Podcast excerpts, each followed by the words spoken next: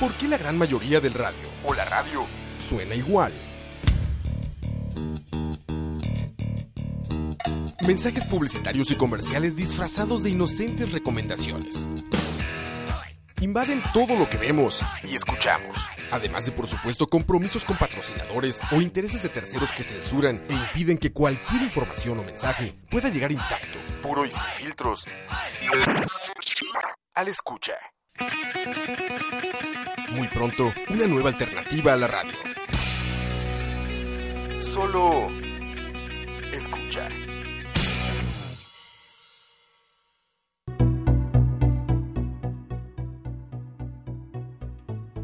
Buenas tardes. Bienvenidos a Malas Decisiones número 25. Hoy tenemos un, hora- un programa Un especial elenco y muy- tenemos un elenco de lujo. Eh, bueno, me acompaña Dichin, Buenas, buenas. me acompaña una persona recurrente. Yo creo que ya podríamos decir que, que Sil va a ser de la planta en Malas Decisiones. Yo no me enojaría. Hola. Y nos acompaña también un compañero. Bueno, si todos saben bien, Amigo. además, Sil probablemente Tengo un programa en escuchas, pues. ahí está, está echando spoilers. Crucemos los dedos. Y con nosotros, por primera vez, estrenándose en el programa Malas Decisiones, porque es el que ha tomado malas decisiones en su vida. Manu Mujica, ¿cómo estás, Manu? Hola Mauricio, ¿cómo estás? Muy bien, por dicha. Bueno, muchachos, eh, ustedes lo pidieron, así que aquí tienen. Viene Este va a ser el programa más políticamente incorrecto, donde más nos va a llover. donde- programa de rants. Eh, aquí todos mis compas, si es que me queda alguno de izquierda, me va a odiar. Eh, yo, en realidad, venía hablando con Manu en el un carro. grupo de, de, de rants fachos, man. Sí. Venía hablando con Manu en el carro y yo decía que, que yo me considero liberal, legalista y cientista. ¿Qué quiere decir eso? Lo que pruebe la ciencia, todo bien. Liberal, que cada quien decida lo que haga. Eso no me importa. Si si usted quiere meterse varas en cualquier lado de su cuerpo, todo bien. Si quiere hacerse huecos en cualquier lado de su cuerpo, todo bien. Y te lo haga con toda la libre decisión, todo bien. Y legalista porque de ahí la- el imperio de la ley. Pero bueno, nos va a llover, creo yo. Pero no sé ustedes, digan, va- empecemos de una vez. Y hoy va a haber mucho guaro. Nos vamos al carajo. sí. Ya, Costa Rica se va al carajo, punto. Cheers. No, Esa- Salud. eso, es una- eso es un buen pronóstico. Ya, cuando uno empieza así, y ese es el primer comentario que recibe. Eh, Ya, cuando uno empieza así, ese es el primer comentario que recibe, ya uno sabe que la vara está fea, man. sí, sí, sí. Eh, yo quiero empezar. Eh, hoy pasó algo lamentable. Eh, algo sumamente bochornoso. Algo que me apena. Como, no como costarricense, sino como ser humano en general. Y no estoy hablando de la agresión que sufrió el presidente Alvarado. Oh, wow. Estoy hablando de las teorías conspiranoicas que dicen que todo fue un montaje publicitario del gobierno para... They're turning the freaking frogs gay! Ese fue chingo, Do you understand? Calmen a ching. porfa. No sé si alguien entendió la referencia. No, pero el asunto es que vas a reventar el tímpano a los escuchas. A los... No, eso no es.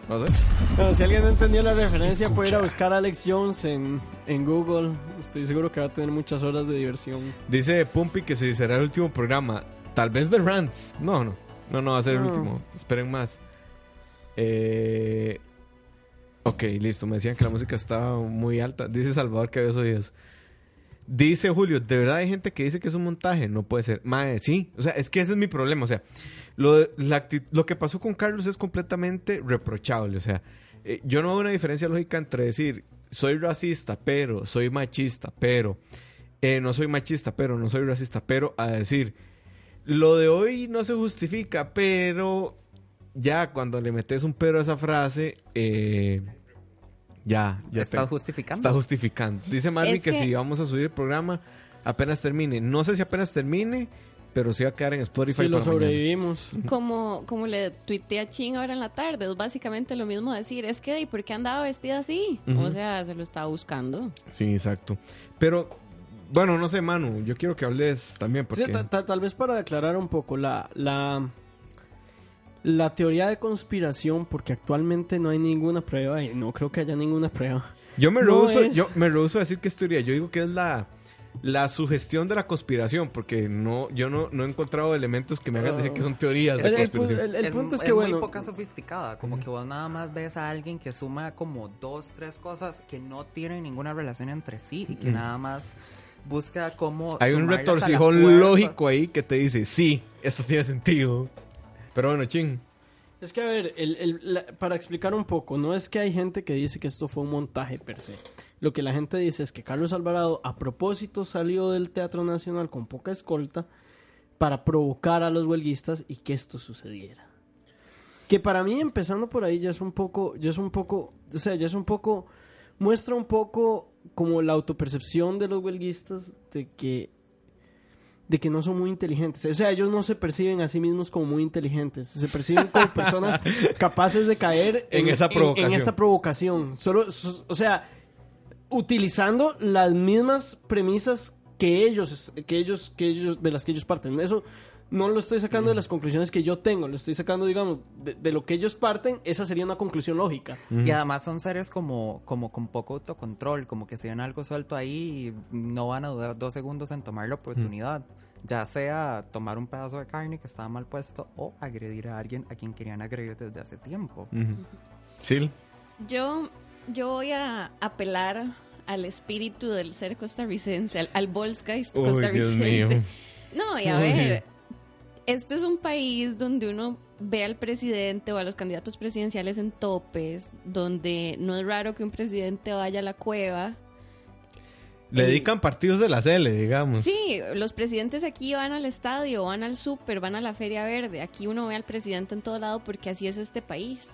Entonces, a mí no me parece descabellado que el presidente vaya del Teatro Nacional a la Avenida Central, que son menos de 100 metros, porque así es. Aquí el presidente anda con poca escolta hacia todo lado. Entonces, por eso a mí me parece ridículo pensar que es Yo- una teoría. Yo, yo quiero, quiero hacer varias, varias anotaciones. Bueno, yo trabajé en casa presidencial el periodo pasado. Y no voy a arrojar, pero por conocimiento empírico sé cómo funciona la, la seguridad del presidente. Básicamente es esto. Hacen un perímetro alrededor del presidente. Si ven, ojo, y aquí aclaro, si, quiere, si usted quiere seguir repitiendo la estupidez, porque es una estupidez, y usted es un estúpido si repite esto, si usted quiere repetir la estupidez de que es una provocación, no, lo que pasó es que la seguridad del presidente pecó de un porque toque, el perímetro, el perímetro se establece entendiendo que no hay una posibilidad real de que el presidente nos, de que el presidente sufra agresión física. Así es como se determina el perímetro del presidente y la cantidad de escoltas que hay. ¿Qué es lo que va a pasar ahora de aquí en adelante? Bueno, la escolta del presidente va a aumentar. ¿Por qué? Porque de repente fueron muy ingenuos en apelar a que los sindicalistas no iban a golpear al presidente. ¿Ok? Eso es lo que pasó. Yo sé cómo, o sea, a mí nadie me tiene que venir a contar cómo es que funciona. Yo estuve ahí, yo algo, algo- es más, yo trabajé en la dirección de giras de casa presidencial y tuve que coordinar con seguridad. Así es como funciona. O sea, el que me diga lo contrario me va a estar mintiendo y yo lo voy a saber. Entonces, sí, es una estupidez lo que usted está repitiendo, que hay una teoría de, la de- un toque, de que fue un ah, error. en, en este preciso momento me están, me están haciendo ataques bastante infundados en Facebook. Ajá. Y quiero decirlo, digamos. Wow. Eh, hoy publiqué, precisamente en este tema, que las acciones condenables se condenan y no se dice más, ¿verdad? Decir que una acción es condenable, que una acción condenable se dio por una provocación, además de mostrar falta de juicio, es minimizar lo condenable. Entonces me dicen, ah, como vos gritándole a Silvia Herrero hace unos años, me dice Gabriel Coto. No sé qué es Gary el Coto, no me importa. Por dicha. Entonces, eh, yo le respondo, mira, volví a ver el video y notarás que el único momento donde yo grito no es a Silvia, sino es a un grupo de personas que están gritándole a Silvia para permitir que ella hablara. Cuando ella habló lo que hizo fue sacarme el dedo y decir que yo no soy nada, por si acaso. Pueden ver el video en YouTube, por ahí está en algún lado. Y a todo el mundo, para que vean, pueden ver ese video. Me dice entonces Silvia Mora, que no sé si la conocen, pero es una persona que ha estado muy, muy al tanto, que dice, desde luego que, eh, bueno, ahí, ahí, ahí dicen, empieza Silvia- empiezan a decir, y no le gritó cosas muy decentes, según me cuentan, para que vean un poco, digamos, el... el- ¿Por dónde va el eh, asunto? ¿Por dónde va el asunto? Un video que está público en YouTube y dice, según me cuentan, eso está ahí. Es que lo que vos no Voy, voy, sabes... y dice, claro que no es violencia. Y yo le respondo, vea, vean el video, hijo de puta, si eso es lo que a mí me, me tiene enojado. Vean el video.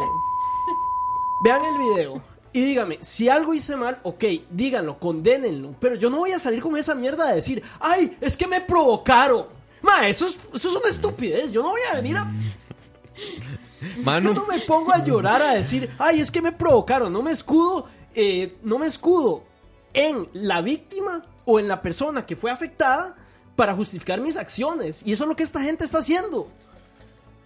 Pero es que no hay nada más costarricense que eso. Di, vos, la misma fuerza pública, no sé si ya cambió bajo, bajo la gestión de Michael, pero la misma fuerza pública siempre te dice, no exponga sus cosas en la calle si no quiere ser asaltado. Y uno como, ¿qué? ¿qué? Usted tiene que protegerme. Exacto. Para eso le pago. Literal, para eso le pago. Lo otro You es have que... one job. Lo otro es que vos no sabes en cuál sala de cuál choza están todas las señoras del barrio eh, enviando cadenas de WhatsApp. No sabes cuántas rositas del pacto del Jocote hay diciendo y contando cosas que son las que llegan a la gente y que la gente dice, ah, sí, este, yo sé que ahí está el video, pero es que Rosita me dijo tal cosa. Ok, sí. Yo creo que, eh, bueno, aquí dice Pumpi que si pecó de inocente seguridad. Madre, no es. Vamos a ver. Yo no me atrevería a decir que pecan de inocente. Porque el registro histórico de la seguridad del presidente no tiene hasta la fecha, creo yo, un registro en donde vayan a golpear al presidente. O sea, no hay un registro histórico en Costa Es que Rica. aquí no pasa. Eso no pasa. O sea, no sé si, si es pecar de inocente, pero es que es un hecho aislado. O sea, es un hecho tan fortuito y aislado eh, como una vez que estábamos en alguna inauguración de una cosa que no voy a decir qué es, que hubo una amenaza de bomba. Entonces el presidente había que sacarlo por aire. ¿Me explico? O sea, eh, son hechos aislados eh, y, y no, no se vale decir que fue una estrategia del gobierno, porque además yo dudo que lo fuera no tengo, ni siquiera tengo elementos o datos para decir que, ay, sí, mira, es que Kevin Casas, que es, que es la teoría que andan diciendo ahora, que Kevin Casas anda detrás de toda esta estrategia. Mae, si así fuera, Hay gente que tiene que superar el 2007. sí, Si así fuera, Si así fuera, qué brillante. Estaría mejor. Además, pero es que no lo es. Y o sea, no lo es. Pero es que yo no sé por qué es que hay gente que quiere que Kevin Casas, 11 años después, siga encerrado en una cueva y que no se manifieste. Como que nada más se borre todo rastro de su existencia. Es como, di, eh, no. Sí. No. y le guste a quien le guste, él es una de las personas más brillantes que tiene este país. Usted puede condenar a la persona. Y él ya fue condenado, o sea, lo echaron así literal. Puede condenar lo que hizo y ya. Eso pasó. O sea, si usted quiere más allá de una condena, usted no quiere justicia. Entonces no me venga después a hablar de el, el régimen progresivo del sistema de justicia nacional. O sea, que tenemos que un régimen más progresivo en donde los no todo el mundo vaya a la cárcel y demás. Pero bueno, eh, yo creo, sí, sí, yo sí voy a ser muy enfático en esto. Yo condeno a la violencia de cualquier forma. Eh, digo, en la sociedad en la que vivimos, todos somos sujetos de violencia de alguna forma. Y todos en algún momento hemos ejercido la violencia y no se siente tuani en ninguna de las dos. Las relaciones de poderes son, in- son naturalmente violentas, porque el poder es básicamente, di, el poder es tener influencia sobre alguien, entonces decirte, yo quiero que vos hagas eso, y eso en sí, por más suave que sea y por menos violento que sea, inherentemente tiene un contenido violento. Pero digamos, yo creo que la mayoría de las personas estamos de acuerdo con que hay, hay ciertos límites a la violencia. Yo siento que hoy se sobrepasó el límite. Y por lo que he leído muchas personas incluso que están de acuerdo con la huelga y están en contra del plan fiscal, se sienten que, sienten que se sobrepasó el límite. Mi problema aquí está con que traten de justificarlo diciendo que esto fue una teoría loca. Ujú. Eh, sí, yo creo que hay, cuando uno entra a políticas en la teoría de relaciones internacionales, relaciones internacionales no sirve un carajo. Pero bueno, eh, cuando usted entra y le dicen hay dos poderes, el blando y el duro. Y las naciones últimamente se han decantado por el poder blando porque es el que más funciona. En efecto, China no invade a Estados Unidos con su ejército de un millón de personas porque le va a salir carísimo, pero le puede declarar la guerra comercial. Y eso es poder blando. Los sindicatos se echaron el pulso con el gobierno de poder. Mae, sorry, usted no le, usted no se ha hecho un pulso de poder con el gobierno, no el- por el poder fuerte. Por una muy sencilla razón, legalmente usted lleva todas las de perder. O sea, legalmente el Estado es el que tiene el monopolio de la fuerza, legalmente es el Estado el que consta con todos los instrumentos jurídicos para condenar su protesta y volverla ilegal.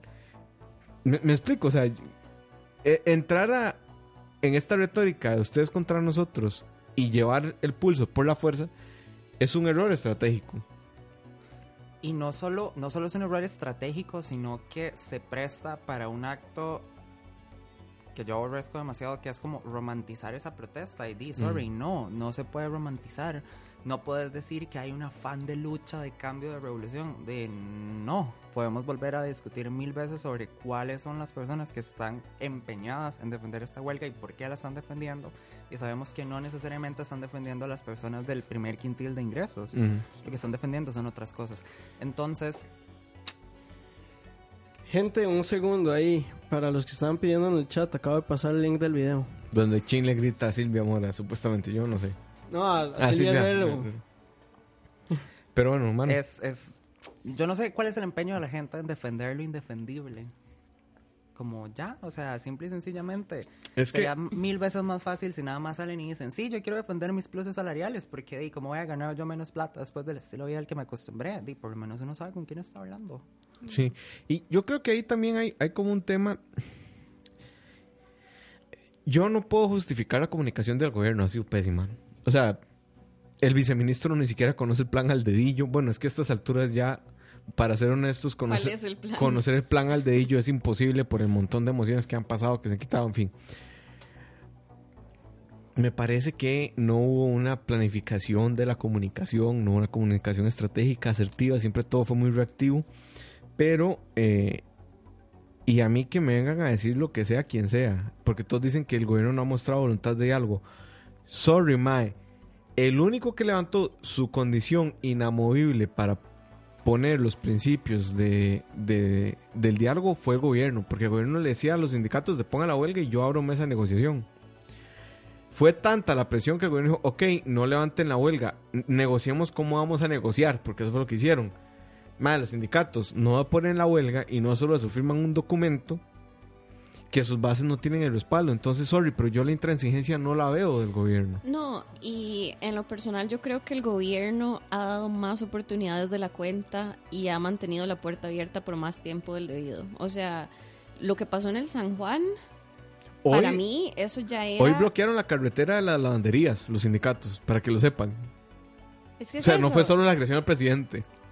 O sea, estamos llegando a un punto en el ridi- o sea, un punto ridículo en que todo este bloque está haciendo literalmente lo que le da la gana y el gobierno sigue ahí con una disposición de escuchar, con disposición de dialogar y la verdad, fuck it. O sea, sí, por supuesto, el gobierno tiene que establecer lazos y puentes y bla, bla, bla, pero llega un punto en el que en un sistema presidencialista como el que tenemos, ya el Poder Ejecutivo tiene que decir, Mae, esto es lo que voy a hacer y punto, se callan. O sea, yo creo que sí, súper bien la disposición de dialogar y etcétera, y eso es lo que tiene que hacer un líder. Pero Mae, también llega el punto donde el líder tiene que decir hasta acá. O sea, ya se pasaron los límites del respeto, se pasaron los límites de la seguridad pública. Y yo creo que esos límites se han pasado más de una vez en esta Sí, protesta. yo ha- hablaba con un, con un asesor hoy eh, de Casa Presidencial y me decía que es que el tema no es un juego de suma cero. Que no, o sea, que no es algo que todos ganan o todos pierden, que el gobierno... eh, de que el gobierno no le sirve pasar una reforma y dilapidar su capital político. ¿Cuál es el problema? Que para mí, después de esto, ya el gobierno, pase o no pase la reforma, pase o no pase lo que sea, ya no tiene capital político. Shit poster guy. O sea, ya para mí, el capital político se agotó. Es así de sencillo. Y, nada de lo que haga el gobierno de aquí en adelante va a recuperar ese capital. ¿Por qué? Es muy sencillo. El capital político no se empezó a desgastar con la reforma fiscal. Empezó desde mucho antes con la norma del aborto terapéutico. Eh, empezó muchísimo antes con eh, las alianzas que nos guste o no tenía que hacer el gobierno. O sea, y- Ya no hay nada que perder. o sea, ya, ya el capital político al gobierno le va a quedar el que le quede después de la gente que, ojo, y Chino decía en Twitter hoy en la mañana, no los que estamos a favor del plan fiscal, porque técnicamente esa no es, o sea, técnicamente yo no estoy y creo que aquí ninguno estaría dispuesto a que- pasar el plan así como está en otro contexto. Yo creo que nadie. Estamos en contra de que nos vayamos directamente a la a la ver a la picha. Fue, fue, fue como la segunda ronda. Un montón de gente no votó por Carlos, votó en contra de Fabricio. Exacto. Sí, yo, yo también. Pero, Todos en esta Todos mesa. en esta mesa.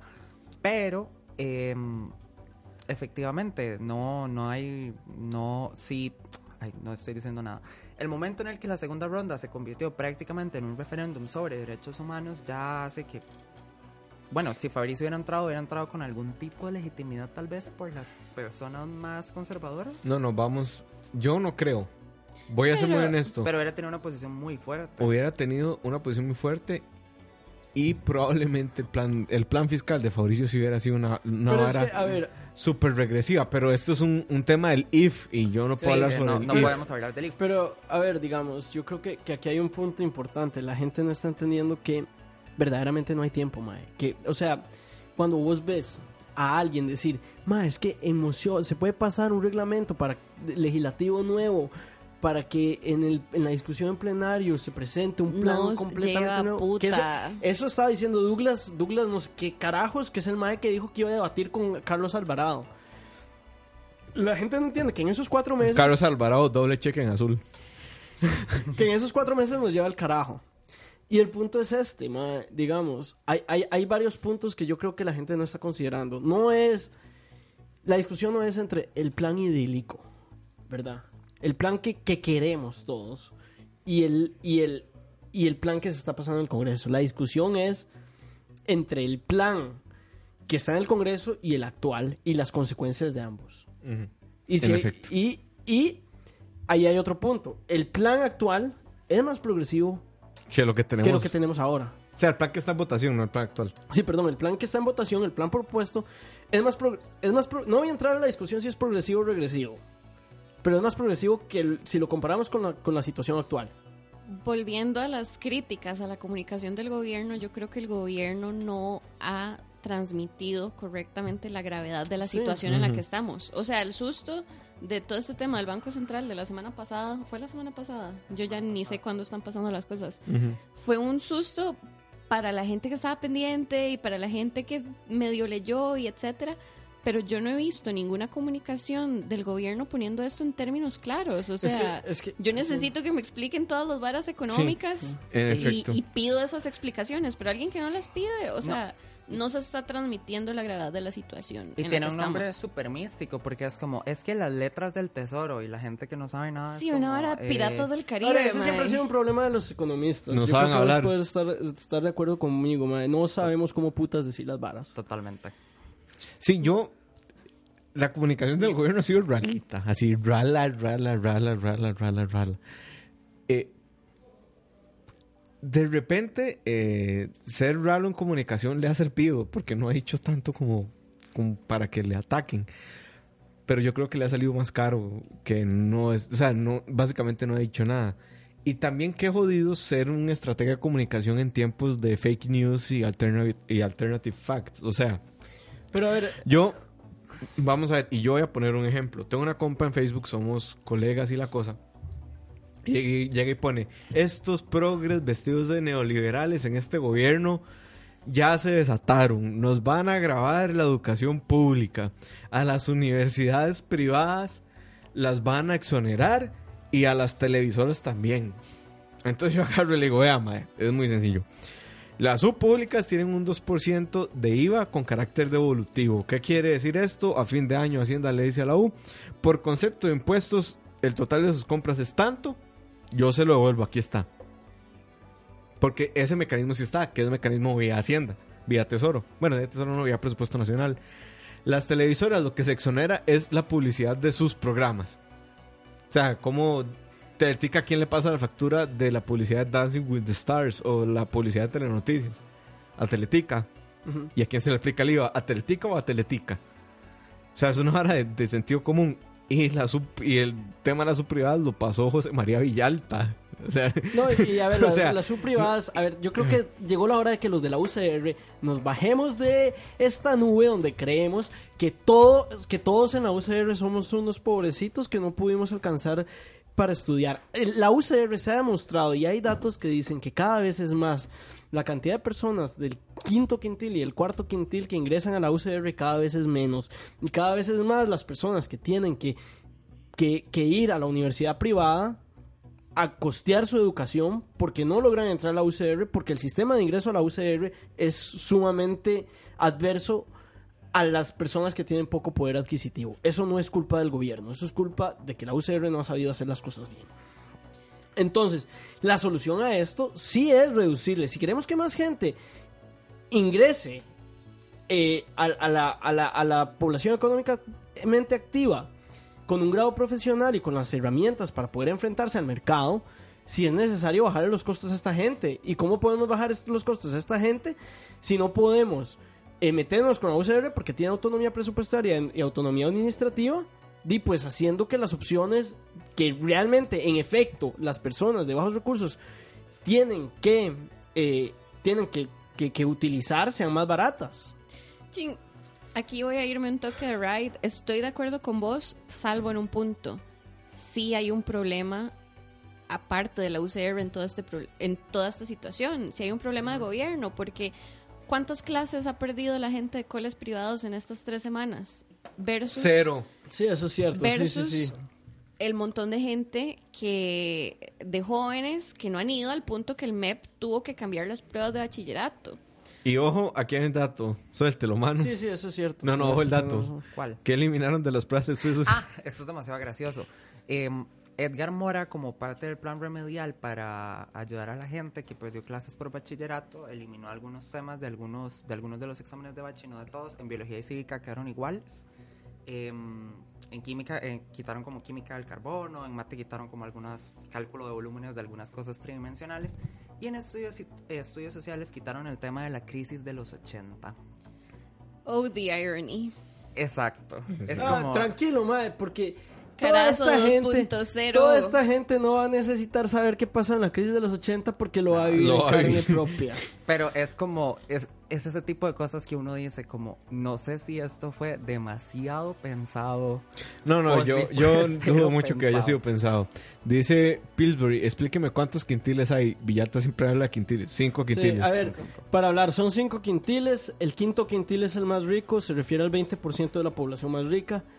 El cuarto quintil el que sigue y así hasta el primer quintil. Es, eh, el, el quintil es agarrar a la población como un 100% y dividirla entre 20, De hecho, entre 5 sí, y es- es- 20%. básicamente por eso se llama quintil. Ujú. Es dividir la población. Si hablamos de decil, son 10. cinco. Son 10.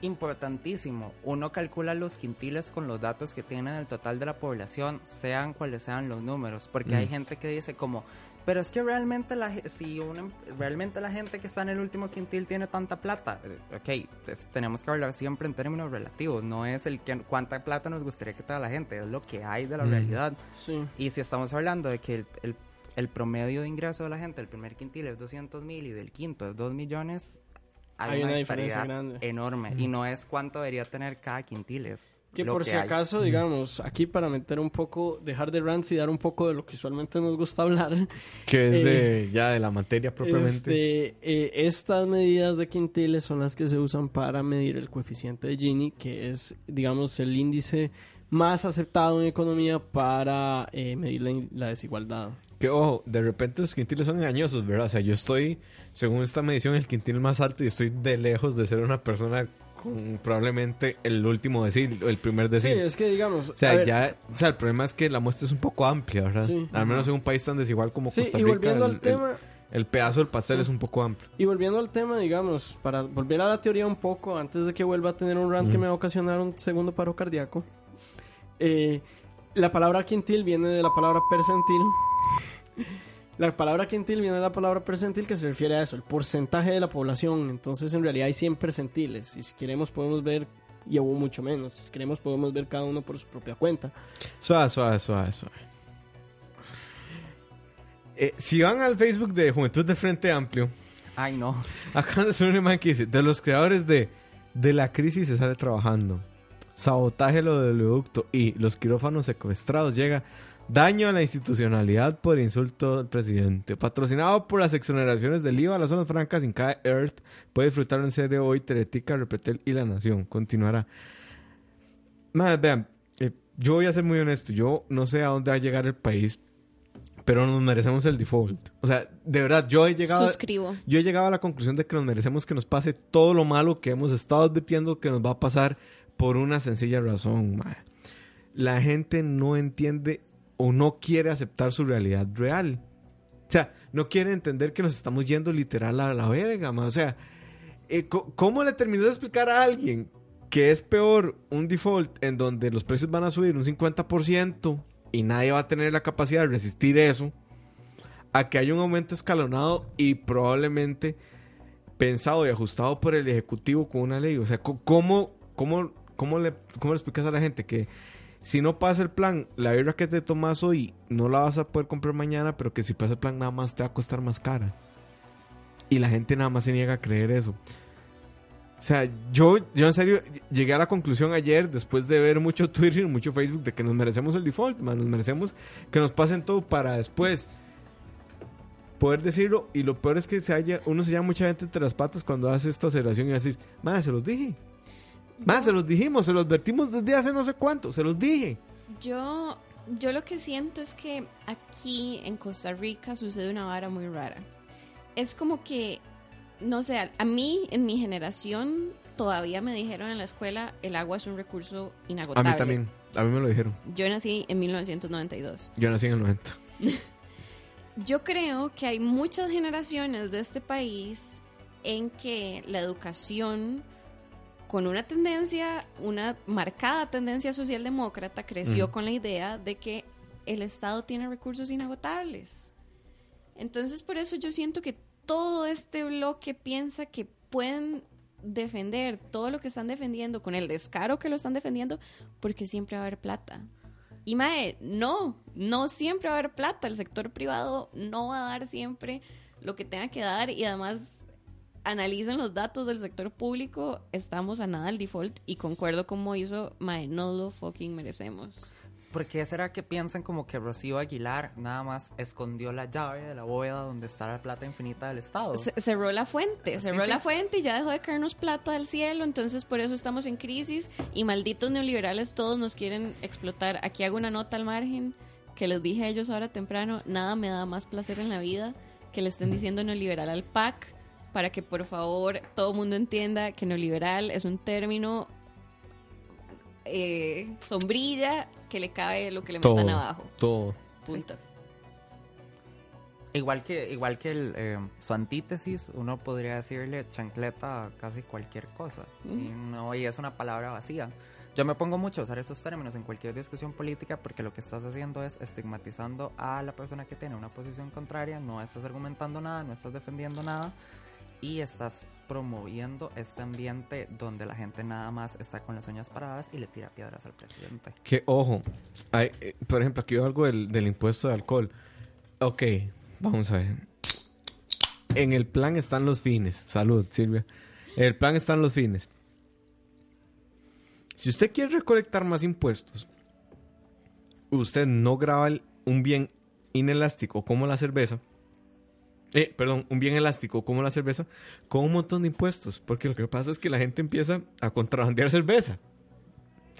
Si usted quiere por salubridad pública, si usted quiere por salubridad pública evitar que la gente consuma cerveza, ahí sí, métale todos los impuestos que quiera. Pero su fin último no es recolectar impuestos, es evitar consumo. Entonces, ¿por qué no le metemos impuestos, más impuestos al alcohol? Más, porque lo que ha pasado desde que se le subió el impuesto al alcohol como un 40% es que la gente contrabandea un 60% el guaro que nos tomamos. O sea, probablemente si usted se abre una botella de Johnny Walker que le trajo su compa a Panamá, esa botella no pagó impuestos y eso nos tiene hoy donde estamos. Es así de sencillo. Por eso, bueno, ese es uno de los múltiples argumentos de por qué se está grabando la canasta básica. Sí o sí la gente va a tener que comer y, es- y uno sabe que de, no, la canasta básica no tiene un sustituto, vas a tener que comprar, aunque sea menos, pero vas a tener que comprar y vas a contribuir con ese 2 por- 1% es ahora, con ese 1% de impuestos a que llegue Hacienda y que algo se pueda intentar salvar. Sí, exacto. Es que a los cientistas sociales que no estudiamos ciencias económicas, porque yo sí las voy a separar. O sea, a mí dígame lo que quiera, yo las voy a separar, de tres hectáreas. Eh, nos encanta el realismo mágico, man. Nos encanta que todos tenemos derechos, pero nadie va a pagar por esos derechos. O que todos tenemos salario y nadie va a pagar. O sea, no- nos fascina ese pensamiento, mae. O sea, ese pensamiento ya pasó. De hecho, es muy curioso porque uno de los compas que yo más respeto de izquierda, que, bueno, no, no nos escuchará probablemente, el MAE pone un, un, un, un estado que dice cómo le está yendo a Argentina con la reforma regresiva. Yo casi le pongo, más Argentina está donde está, no es por, por, por su presidente actual, que ya se me fue el nombre, eh, Eh, Macri. Macri. Macri. O sea, no está. Yo puedo tener muchas diferencias con lo que hace Macri. Pero si algo puedo decir es que la gestión de Macri no es la que llevó a la quiebra de Argentina. O sea, fue Kirchner haciendo un gasto estúpido en cosas públicas y un montón de eh, Siento que, exoneraciones siento demás, que hay, hay bueno. un, hay, hay un corazón, eh, el corazón de Silvia en este momento Yo- no cabe la felicidad con tus palabras. Yo, Ma, yo nada es más que tengo no- que hacer un pequeño aporte aquí y, y voy a Eh, citar. Es que no puedo, no puedo, o sea, es que, ¿sabe qué es lo que a mí me da cólera? Que los más juegan de que hacen mucho análisis historiográfico y que entonces que la crisis estamos aquí por los 12 años de neoliberalismo, bla, bla, bla, bla, bla.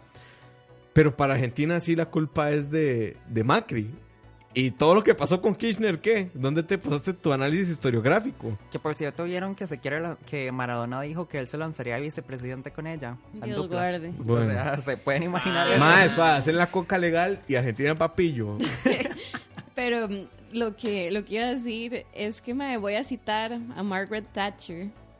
Porque de ahí Nos pusimos bachos sola. soy yo. y Silvi me representa. El, el problema del socialismo ma, es que eventualmente se acaba la harina de los otros. Este, y aquí me devuelvo a lo que estaba diciéndoles antes, ma, ese es el problema. La gente ve al Estado como una fuente inagotable de plata, pero no ve que esa plata tiene que salir de algún lado y ahora está saliendo de todo mundo aunque no quieran. Sí, no, y si en es las una fuente inagotable de plata, si por plata nos referimos a efectivo, pero no es una fuente inagotable de recursos, digo. O sea, Sí, yo sí, puedo tirar un pichazo de plata, pero lo que va a suceder es que esta birra en vez de 500 colones me va a valer 3000. Sí, sí, a ver, yo puedo poner copias infinitas ahí en el Banco Central, pero ese no es el punto. Qué triste, eso están haciendo ahorita, están imprimiendo harina. Sí, bueno, técnicamente, em, si todo sale bien, La eso pagamos. se paga en tres meses y no hay mayor impacto inflacionario. Ok, Se pregunta. tres meses. Sí, ¿Usted- pasa. ¿Ustedes creen que realmente se pague? Si se pasa el plan, sí. Sí, Sí. yo digo que sí. Eh, yo- Porque se puede pagar, digamos, si, si- o si, si, si hay señales de que va a pasar el plan, sí, porque se puede pedir un préstamo. Jesus. Yo lo que creo es eh, que se puede pagar con el plan. Eh, el banco no lo van a pagar todo en solo, se va a pagar en tractos probablemente. Eso es lo que yo creo. Y lo que va a pasar es lo siguiente, así como que así como el Banco Central abrió la maquinita y, im- e imprimió dinero, va a agarrar la destrozadora de dinero y cuando le pague Hacienda hace y ese dinero nada más no va a volver a la economía. Y si eso pasa así en el corto plazo, aquí no ha pasado nada y todos muy felices. Yo veo a la Asamblea Legislativa empunchada, yo creo que han como 200 mociones ya vistas. Van despichados, sí. Eh, no se asusten, es el mecanismo de, de la vía rápida, así debería funcionar todo, pero bueno. ¿Qué es esa otra vara, mae? A mí me, me tienen un huevo y aquí voy a tener otro paro cardíaco. Viene rant. Tiene un huevo la gente que está diciendo que esto, este, ahora están tratando de pasar el plan fiscal a la carrera y pasando mociones sin discutir y bla, la puta. mae, esa es la vía rápida, empezando por ahí. Y después, hay gente, como hay gente que llevamos desde el 2010 hablando de una puta reforma fiscal. Para que gente que sabe qué carajos es una reforma fiscal desde hace dos días vengan a decirme que está pasando esto a la carrera. Amén. No, y también que hay gente que, que lo que está diciendo es como, hey, ¿vieron que los Y salud. diputados están votando todo con, con voto electrónico para hacerlo más rápido? Y uno como... mm, Así funca, mae. funca la asamblea, digamos. Y eso es, y, y eso es algo bueno, además. Ajá, ajá, lo decís como si fuera... Digo, a ver, Yo confiaría O más. sea, o sea, dice aquí Julio, chin como un Ferrari de 0 a 100 en segundos. Eh, yo confío más en una imagen que me genere un programa que, conte- que cuenta los votos que emiten los diputados y las diputadas que, eh, de, no sé, alguien que esté contando a mano las varas o que cuente Papelitos. papelitos. ¿Se imaginan? Por aquí dice un Me compa, si imagino. el gobierno no paga y le pega un susto a la gente con un poco de inflación, Eso no es una eso buena no es una No, no, amigo, este... eh, no sé si, si conoces eso de mercados internacionales y, y el Fondo Monetario Internacional que nos está N- No es vigilando. tan lindo, mae. No, no, no, es, no es como no es como cuando un tata asusta a su hijo para que se porte bien. No, no funciona de esa forma. Sí, eh, vamos a ver. eh, eh, vamos, partamos de, de- errores estratégicos. No, yo no voy a partir de errores, yo voy a partir de. No sé si hechos. Sí, hechos, probablemente, sí. Ok. Los sindicatos. Yo le voy a tirar duro a los sindicatos, no me importa lo que ustedes opinen. Ya, sí, ya me vale. O sea, usted me puede escuchar en el futuro y me va a seguir valiendo tres hectáreas de verga lo que usted opine los sindicatos, ¿por qué yo no le creo a los sindicatos que les importan los más pobres? Si ustedes hacen una revisión histórica donde se pronuncian los sindicatos contra un plan fiscal, es en este plan fiscal porque hay un título que habla de empleo público. Cuando llega la reacción de los sindicatos y piden una mesa de diálogo? Hace más o menos seis meses. Porque con la reforma de Luis Guillermo Solís yo no los vi pidiendo. No, y hay, Mesa de diálogo. y hay otro detalle. ¿O ustedes recuerdan alguna declaración de ANEP con el plan fiscal de Luis Guillermo hablando de... No, ¿verdad? Ok, entonces no me vengan a decir a mí que le importan las finanzas del Estado, porque no es lo que les importa. De, de- de fondo el tema es uno. Hay un título que habla sobre eh, regulación del empleo público con el cual yo estoy completamente de acuerdo por una sencilla razón. Y Moisés es empleado público. Yo soy empleado público y por eso estoy a favor de eso. He vivido en carne propia los efectos de los malos empleados públicos y de cómo en este país es imposible echar a un mal empleado público. Es más, les pongo una anécdota, no voy a decir quién me lo dijo, es una persona de mi entera confianza que fue en algún momento director de algo muy importante del gobierno que dijo que agarró en flagrancia a una persona de la administración pública robando y duró tres putos años para despedirlo. ¿Cómo a alguien que agarran en flagrancia duran tres años despidiéndolo? O sea, eso no tiene ningún sentido. No, y, y hay otro detalle. Yo no sé si con lo que voy a decir le estoy dando demasiado mérito a los sindicatos. Porque voy a presuponer que hay una estrategia detrás de la huelga. Que yo no sé. No hay. Pero bueno. ¡Qué grande! po- Gran po- aporte. po- Pongamos el supuesto, como nos gusta hacer los economistas, poner supuestos irreales, de que hay una estrategia detrás de la huelga. Porque es que además... Siga. Si, la- si- si hay una estrategia detrás de la huelga, y lo que querés es un plan más justo, y sabes que el plan está en plenario, y sabes que aquí solo se pueden votar mociones, y sabes que no puedes pasar tu plan en cuatro meses, suponiendo que los sindicatos saben todo eso, que también es un gran supuesto, entonces la forma lógica de actuar, si lo que te importa es hacer la reforma más progresiva, como, como muchos queremos, entonces es presionar a los diputados para que dentro del plan cambien, eh, aprueben las mociones que harían a la reforma más progresiva y presentar un proyecto de ley para que inmediatamente después del plan y, y presionar a los diputados para que inmediatamente después del plan este proyecto de ley se pase que ayude a mejorar las condiciones discutidas en el plan. Pero no pones como condición, que este fue para mí la aberración de los sindicatos, que se salga el plan de plenario sabiendo que en cuatro meses eh, no vas a poder pasar un nuevo plan y nos va a llevar puta con los, con, con- con los, con los acreedores internacionales. O sea, es- eso, si, si sabes todo eso, no lo haces. Entonces, mi- lo que yo creo que, de nuevo, suponiendo que hay una estrategia detrás de la, de la huelga, lo que yo creo es que estos maes salieron con todas estas varas diciendo Ey, esta es la razón por la cual el plan se tiene que bajar de plenario, porque saben que si el plan se baja de plenario, el título 3 también se baja. Porque no pueden defender el título 3 ante la ciudadanía.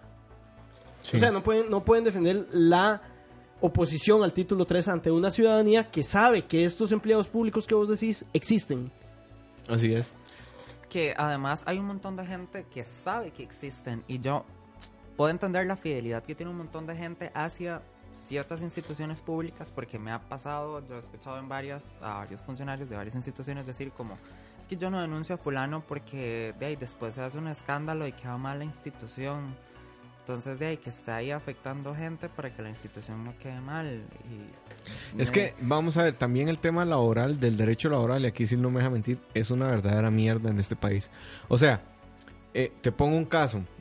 Si, por ejemplo, a mí, eh, mi jefatura me agrede verbalmente, un caso mínimo, eh, y yo quiero denunciar, pero estamos solos en una oficina, yo tengo que hacer que esa persona repita lo que me dijo ante dos testigos. ¿Me explico? O sea, yo, mi palabra vale nada. Porque tengo que tener dos testigos que dicen, sí, en efecto, eh, su jefe le dijo que usted era un tal por cual y que era un vagabundo y no sé qué. ¿Me explico? O sea, también denunciar no es tan fácil. O sea, la gente dice, ¿por qué no denuncia? Es que no es tan fácil. O sea, si usted se va al código de trabajo y de repente se encuentra cosas como esas, o peor aún, si usted es una mujer y sufre acoso laboral o sexual, mae, es una vara heavy. O sea, es una vara heavy eso de denunciar. Y más allá de denunciar, que le crean. Sí, pero entonces, ¿qué Eh, pasa entonces, cuando... Cuando ahí, no tenemos, tenemos casos de ex magistrados, hablando en hipotéticos, que han sido absueltos por duda en casos de que, y aquí perdona a mi profesor de historia del derecho que me dijo que nunca debería hacer esto en primer año, pero que no cabe duda de que eso fue violación, pero de ahí no, absuelto por duda. O sea, es, es bien complicado. Y aquí no estoy ni hablando de temas laborales, estoy hablando de un delito. Exacto. Entonces, en el Código Penal. entonces estamos ante una maraña bien complicada de normas que no es tan fácil de Exacto. sobrepasar. Pero ¿cuál podría ser una vía alterna entonces? Uno podría pensar que la prensa podría encargarse de hacer esas denuncias, Yo pero esos mismos Te, te funcionarios voy a ser muy, te voy a ser muy honesto. Ah, Para mí, yo, Moisés Mora, funcionario público, la única vía alterna que veo es reformar el servicio civil o ponerle un candado.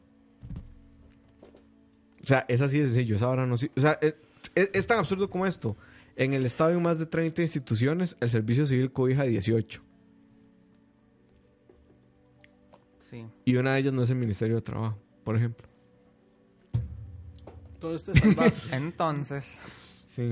Entonces, ¿qué, qué problema? O sea, también yo, y venía hablando con Manu de eso, yo entiendo a la gente, mae, son, o sea, son años de patear la bola y nos tenía que estallar por algún lado. Y ya, nos, ya Eh, ver, nos está explotando. Y, y es que la vara es esta, o sea... A mí, o sea, si Carlos Alvarado hace algo mañana que, que, que, que yo, que, que, que no me parece, me voy a ser el primero en mandarlo a la mierda. Pero... Es, pero digamos, el Mae perfectamente puede haber hecho un carazo, Mae. O sea, el Mae perfectamente puede haber dicho, no, aquí no pasa nada, aquí no pasa nada. Llega el 2019, Maes, eh, no voy a pagar la deuda. Y nos vamos a la mierda. Es que alguien acaba de hacer eso. Ese es el problema, que Carlos no lo puede repetir. No, o sea, o sea, lo que voy es pudo hacerlo sin pasar la reforma, sin hablar de reforma fiscal, esperar que nos fuéramos a la mierda. Carlos por lo menos llegó aquí a tratar de apagar el fuego de Que- dejó que Luis- ojo, que nos también- Luis Guillermo y Helio. Que ojo, también aquí hay que ser claros. Un historial crediticio es básicamente un registro de todas las acciones que usted ha tomado, todas las acciones crediticias que usted ha tomado. En Costa Rica está que Carazo nos haya sacado del sistema internacional de, digamos, de acceder a deuda internacional por un buen rato. También ahí está que eh, Abel Pacheco intentó una reforma fiscal y no pudo. Está que Laura Chinchilla y Otón Solís intentaron una reforma fiscal y no pudieron por la sala constitucional. Y también está el hecho de que Luis Guillermo propuso una, una, modifica, una reforma fiscal y que fue decidida en la Asamblea Legislativa volver a ser conocida y por eso tenemos el proyecto que hoy tenemos. Yo lo equiparo a esto. Yo saco un préstamo con el Banco Nacional y compro un carro y no lo termino de pagar y me hago loco. En Costa Rica nadie puede ir a la cárcel por deber plata, entonces el banco no, manda, no, me, no, me, no me manda a la cárcel. Me pone cobro judicial y demás y me quitan el carro, ok. Pero después voy al Banco Popular y compro otro carro y pasa lo mismo. Y después voy al Banco de Costa Rica y hago lo mismo. Al final, mi registro crediticio va a decir que tengo tres préstamos que nunca cancelé, que fueron a cobro judicial, que el banco me tuvo que quitar el carro, que tuvo que rematarlo, que tuvo que perder. ¿Quién me va a volver a prestar plata? Bueno, Beto le presta. ¿Qué Así es, así es como está Costa Rica ahora, pidiéndole a Beto le presta. Y es que lo que pasa también es eso, digamos, la gente tal vez no entiende que el historial crediticio personal es equiparable al historial crediticio de un país. ¿Por qué Japón y Estados Unidos pueden tener una deuda como porcentaje del PIB mucho más grande que, Estado, que Costa Rica? O incluso un país pequeño como Suiza puede hacerlo sin, sin pagar intereses tan altos. Eh, que si quieren saber como la, la relación entre interés y, y- y- y esto, pueden ver el, el episodio de Default. Ajá. Eh, Con Ronu. este, eh, ¿por qué pueden hacerlo? Precisamente porque tienen un historial de que no han dejado de pagar la deuda. Hasta donde yo sé, creo, no estoy seguro, puede que esté equivocado, pero creo que Japón desde la Segunda Guerra Mundial No no, deja ha, no ha dejado de pagar la deuda. Dice Gustavo, y esa reforma fiscal puede ser inconstitucional. Ma, vea, este es el mayor miedo de todos, de todos nosotros aquí, incluido Schuster, que no está. Ese es el mayor miedo de todos acá, yo creo. Porque lo que pasa es lo siguiente: se aprueba en primer debate la reforma. Va a sala constitucional. La sala emite un criterio que por forma puede decir, hey, esto tiene vicios de procedimiento, repitan. Entonces, en donde se encuentra el primer vicio, ahí tendría que volver a repetir todo el trámite de la Asamblea Legislativa. Que si el vicio está desde el principio del trámite, di, mae, mejor declaremos el default el- y ya. y es que o sea, ya, pues, ya para qué, para qué, para qué hace febodeja Y así? es que el detalle es esto, y esto Silvia lo sabe mejor que yo probablemente, pero mae, existe como este criterio, que cada vez se cae más la máscara y cada vez se cae más la fachada, que es el caso, pero existe el criterio de que La justicia La- política. Sí, de que, de que los jueces toman decisiones y, y toman las decisiones pensando precisamente en, de la manera más neutral y de la manera más clara. Y si algo nos han demostrado en los últimos dos años es que el Poder Judicial tiene... tiene Está eh, politizado. tiene poder. Tiene poder político. y tiene intereses políticos como cua- y, y que eso no necesariamente es algo malo porque o sea sí es algo malo pero no es algo evitable eso es a lo que voy Sí. porque eso siempre va a pasar Es, es, es un tema que se las trae. A ver, desde mi visión idealista, para mí los magistrados son estos seres supremos, ajenos a todo mal y a... No sé, como estos... estos... Yo creo que vamos a traer a Manu para que maneje los, para que maneje vara, eh, que los magistrados son estas personas capaces de ser totalmente objetivos, pero a ver, son seres humanos, no son objetivos. Exacto. No hay ser humano objetivo en este planeta. Pero este, yo creo que el último año, los últimos dos años, nos han demostrado y nos han dejado, nos han quitado todas las dudas de que el poder judicial es complicado y la cúpula del poder judicial es fucking complicada. Sí, y están pidiendo que, que, le- que- que no les pongan un tope de 5 millones de colones porque Sí. pueden verse expuestos a sobornos y... Y ahora, ahora les estamos mandando. Ojalá uno pudiera decir eso en una empresa privada, como, hey, págame este incentivo como para que yo no incumpla con mi contrato y como con ética básica. Sí. Que ojo, ahí vamos a ver, y ese no es el peor de los calvarios. Ok. Digamos que entonces la sala consta y dice, no, vea, el error del vicio de procedimiento está al final. Digo, ok, se repiten votaciones, de todo. Porque yo tengo mis dudas de que ese proceso, un proceso tan complejo como ese, no haya tenido ni un solo error inconstitucional. Sí, ¿verdad? pero ahí nos De podemos pegar Ah, un tiro. ahí- ahí- Pero bueno. ahí yo apelo a Silvia, de nuevo que sorry ahí porque creo que le interrumpí muy feo la vez pasada. Pero eh, creo que, digamos, ahí yo apelo a Silvia, pero el detalle es que si quieres buscar un error, Lo vas, a, encontrar. Sí. ¿verdad? O sea, eh, va a ser un proceso tan complicado. Si quieres decir, es que esto es un error. No, y, y lo que les iba a decir ahorita es que, Mae, le estás mandando a un grupo de personas a que revisen algo que les va a afectar directamente en sus ingresos. Exacto. Entonces, de ahí, a la mano de Dios, ¿verdad? Sí, y ojo, ya pasando ese calvario, digamos que la sala consti dice, sala consti, sí, yo sé, me van a odiar los periodistas, eh, los politólogos, me vale tres hectáreas. En fin. sala consti dice, no, madre, todo está bien. Ok. Por forma, por forma. Ya el plan fiscal es ley de la República. Ok. Entonces llega don José María Villalta y le pone el recurso de inconstitucionalidad al plan fiscal por el fondo.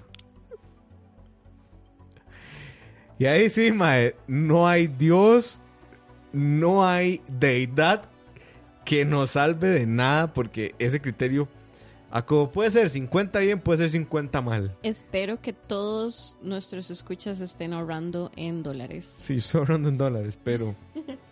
Es lo más inteligente. Es más, a Estela Chinchilla, que es una periodista que yo no respeto, eh, se le mete en la jupa de meterle una acción de constitucionalidad antes a la Consti y ya. Es así de sencillo, nos dio puta. Qué impotencia, ¿verdad? O sea, o sea yo, yo, uno se siente como secuestrado de repente entre sindicatos y gente que está muy loca, ¿verdad? Eh, Bueno, es que. Y no, hemos, no hemos hablado de las resoluciones de legalidad y, e ilegalidad de la huelga, ¿verdad? Pero ya voy a traer este tema, Mae. uy, sí, dele. La resolución de legalidad de la huelga del IAFA. ¿Qué putas? O sea, O sea, si vos lees esa vara, no queda duda de que estamos secuestrados.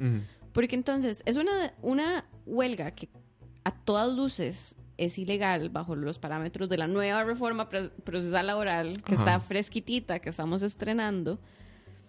Y mae, básicamente lo que dice la señora jueza, Jai en peyote.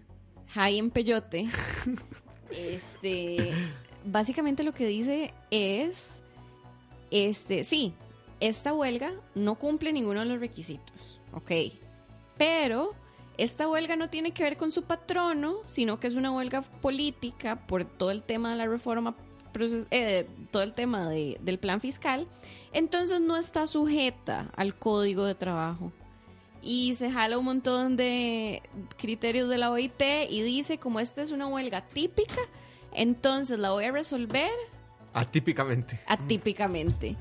Y mae, eso es un precedente súper peligroso. Digamos, como que entre todas las resoluciones de legalidad e ilegalidad, eh, de, lega- de ilegalidad que iban saliendo, había unas buenas, había unas más o menos, la de la caja divina, pero al menos estábamos viendo que los jueces sí estaban leyendo el código de trabajo actual y estaban resolviendo de conformidad, pero esta jueza fumó peyote antes de resolver la vara. Y todos los sindicatos hicieron. El peyote se fuma. Así es. Y, y todos los sindicatos hicieron esa vara, mae. Entonces es súper peligroso porque, O sea, te imaginas. según entiendo, ya va a resolver la del MEP. La del MEP, mae, no va a resolver la de la, La municipalidad de algún lado, el MEP. Que ¿Cuántos eran los empleados del MEP? 80 mil me dijeron hoy. Ok. Tuanis, mae. Que, ojo, no vayas a la del MEP. Un deca se va y apela y pone los argumentos de la OIT. No, todos, ahí va- sí, todos ¿qué? van a apelar. Eso, eso es una cosa que yo ya doy por hecho. Todo mundo van a todo mundo va a apelar y todas estas declaratorias se van a resolver en este en Bueno, otra instancia. Yo, yo voy a hacer un, un una precisión que dicha que no vivimos bajo el Commonwealth. O sea, ¿te imaginas esta, esta jurisprudencia que acaba de crear esta jueza siendo ley? Sí. O sea, porque Bueno. eso es lo que pasaría en el Commonwealth. O sea, la jueza dice esto y eso es Sí, ley. sí, pero faltaría la apelación, ¿verdad? Sí, es que no, no hemos llegado a un fallo, No, digamos. pero- En, en Common Law esto todavía no sería porque no hemos llegado a la última decisión. Gente, solo, solo un detalle aquí. Nos estamos acercando a la hora. Creo que hoy podemos extendernos un poco más. Sí. eh, pero para que sepan. Ya, listo. Pero Listo. sí, o sea, ¿qué carajos? Pero es, a mí en lo personal me parece un- una cosa de absoluta inseguridad jurídica. Porque entonces, ¿para qué llevamos nuestras leyes a la Asamblea Legislativa? A ver, todo lo que decían los Fabrilovers a inicio de año sobre la opinión consultiva de la Corte Interamericana aplica perfectamente a este caso. Y eso que ya tenemos jurisprudencia que dice que las opiniones consultivas tienen, etcétera, ¿verdad? Ya eso está claro, pero trayéndolo a este caso me, es una cosa de profunda inseguridad jurídica porque podemos hacer desaplicación singular de la norma. Eso es lo que yo entendí de esa ¿Sabes- resolución. Porque es que- Santo, que, ¿qué significa en español desaplicación judicial de la norma? Desaplicación Singular. particular, singular, que usted no aplica la ley porque el caso es muy atípico. Ah, ok. Y eso no se puede. Mm. Básicamente, vos no puedes decidir cuándo aplicar la ley y cuándo no. La ley hay que aplicarla Mm. siempre. Que, ojo, ojo ahí, este... Yo estaría de acuerdo con esa resolución si quien hubiera dictado esa, eh, esa resolución de huelga política hubiera sido un tribunal Colegiado. colegiado como la CIDH. Que hay que hacer esa diferencia. La OIT no es un tribunal colegiado y no emite la OIT legislación. no es un órgano jurisdiccional. Primero. Exacto. Entonces, yo esperaría que cuando apelen, que cuando la Procuraduría le diga, más está muy high en peyote, le diga, mae, la OIT no hace leyes, la OIT hace recomendaciones y opiniones consultivas.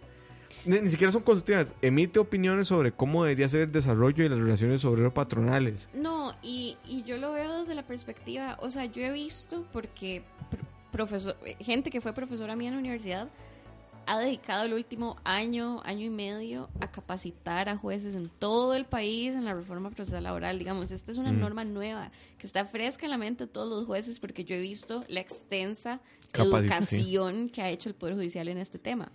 ¿Y cómo puede ser posible que estemos estrenando una ley que se haya dado todo este proceso educativo y simplemente se diga, no, no, es que mira, este caso está rarillo, está vacilón, no apliquemos la ley y hagamos, sigamos estas recomendaciones que nos dieron.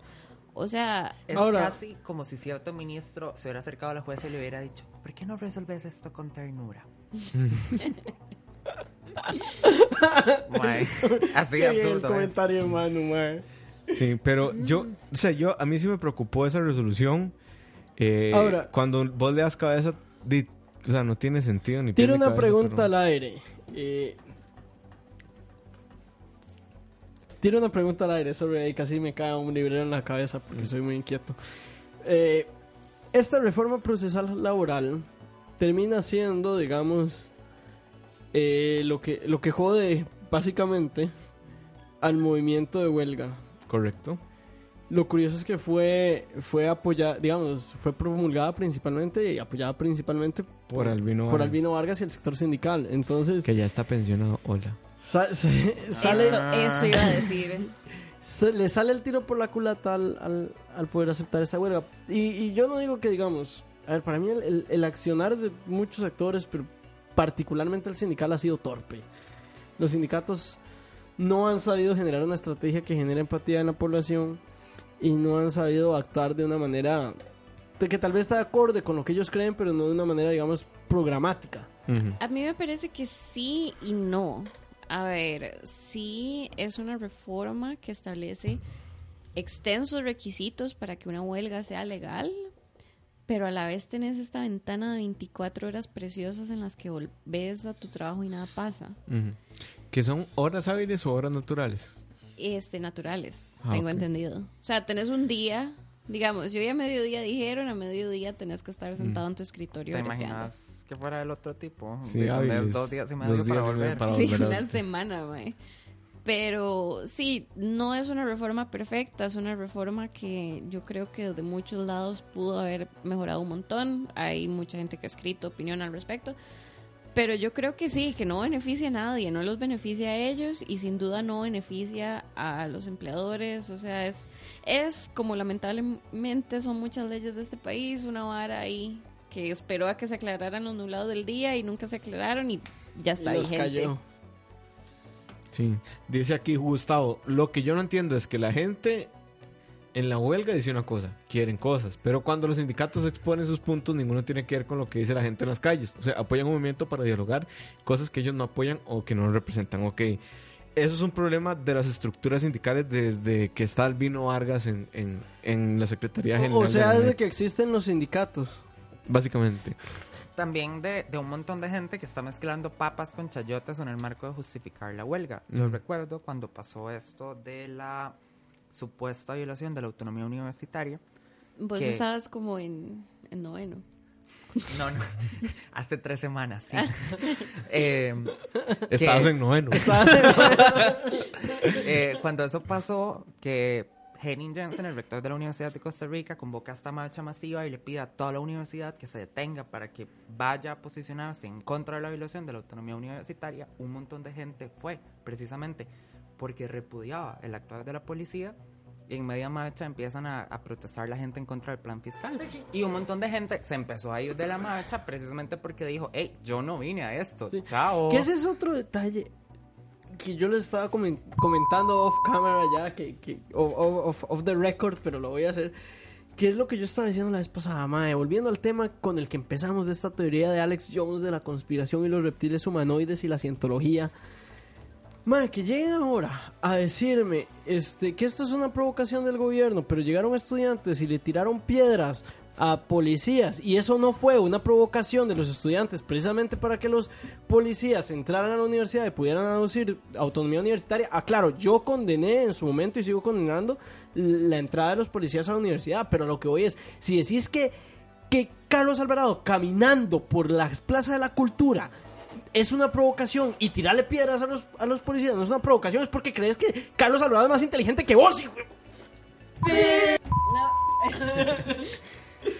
Literalmente, si vos pensás eso es porque crees que Carlos Alvarado tiene más estrategia política que vos. Porque si vos me vas a decir que eso no fue una provocación y lo otro sí, entonces ¿qué me estás diciendo? Yo creo que vos estás viéndolo como si viniera de Maquiavelo. Y no. Y no. O sea, O sea, ya- creo que no, ya no, tenemos no. bien claro que no hay ninguna sea, estrategia aclaro, detrás de este yo movimiento. Yo no estoy diciendo que, que alguno de los dos lo está viendo así. O sea, lo que estoy diciendo es que el movimiento sindical cree, o sea, bajo las premisas que ellos mismos defienden, creen que el gobierno es algo maquiavélico en el sentido de que tiene una estrategia política definida y ellos no. Y para mí eso es literalmente decir, el gobierno es más inteligente que nosotros. Y el reclamo público que hacen es por eso, porque el gobierno es más inteligente que ellos. Entonces es una protesta de, hey, eh, es que a nosotros no nos da, hagan algo, súmense, reclamen, griten. Y uno como, eh... Yo, yo ahí quiero. Yo, y, yo, y yo- ahí aclaro algo, la estrategia política es algo importante para lograr cualquier cosa. Yo- no la quiero satanizar, no la quiero aplica en las satanizar. microinteracciones. Mae, hasta si uno quiere subir de puesto en su brete, uno tiene que aplicar estrategia política. yo ahí, ahí quiero hacer una. O sea, yo nada más quiero. Quiero puntualizar unas cositas, ¿verdad? Vea. Vea. Suéltese, Ok. pa. Yo ya, ya medio expliqué del poder duro y el poder blando. ¿Por qué creo que es más efectivo el poder blando que el poder duro? ¿Cuántas huelgas vieron ustedes o cuántas manifestaciones vieron ustedes de cooperativistas, de UCAEP, de la gente a la que le van a aplicar exoneraciones de impuestos? ¿Cuántas vieron ustedes? No, los más tranquilos, en su vara, hicieron lobby político en la Asamblea Legislativa Desde hace un año. desde hace más, Más o sea, de un año. O sea, ellos, o sea, si este fuera el criterio, temporalidad exclusivamente, no lo es claramente, podríamos decir que UCAEP estaba más preocupado por las finanzas públicas que los mismos sindicatos, ¿verdad? Eh, y ellos lograron sus cometidos, porque lo cierto del caso es que lograron, lograron meter eh, amnistías tributarias que, ojo, no es que no van a pagar, es que les van a dar tres meses para ponerse al día y les van a rebajar los intereses. Pero no es que no van a pagar. El principal todavía lo pagan y muchos de los intereses también. Ajá. Eh, y los sindicatos se van a una manifestación de fuerza y la pierden por pichaseada. O sea, yo, yo no veo cómo estén ganando. Y de hecho se les filtró un video y todo en donde, en donde Mae dice que él sabe que lo que está haciendo es ilegal. Mae, si, perdió. Si, si vos estuvieras en un juicio, eso es, bueno, en Costa Rica yo no, no sé si se admiten las pruebas audiovisuales, creo que no. Eh, sí, sí se admiten. No hay una lista taxativa de Ok. métodos probatorios. Entonces, si estuvieras en un juicio, con esa declaración te vas preso, punto. Por dicha no lo estás. Bueno, no te Para vas la preso. gente que insiste porque- en comparar Sí, a, no, a Carlos sí. Alvarado con Daniel Ortega, No, por no, ejemplo. no te vas preso en realidad porque la pena por, por, por esto no es cárcel. Pero, Ajá. No te despiden, digamos. sí.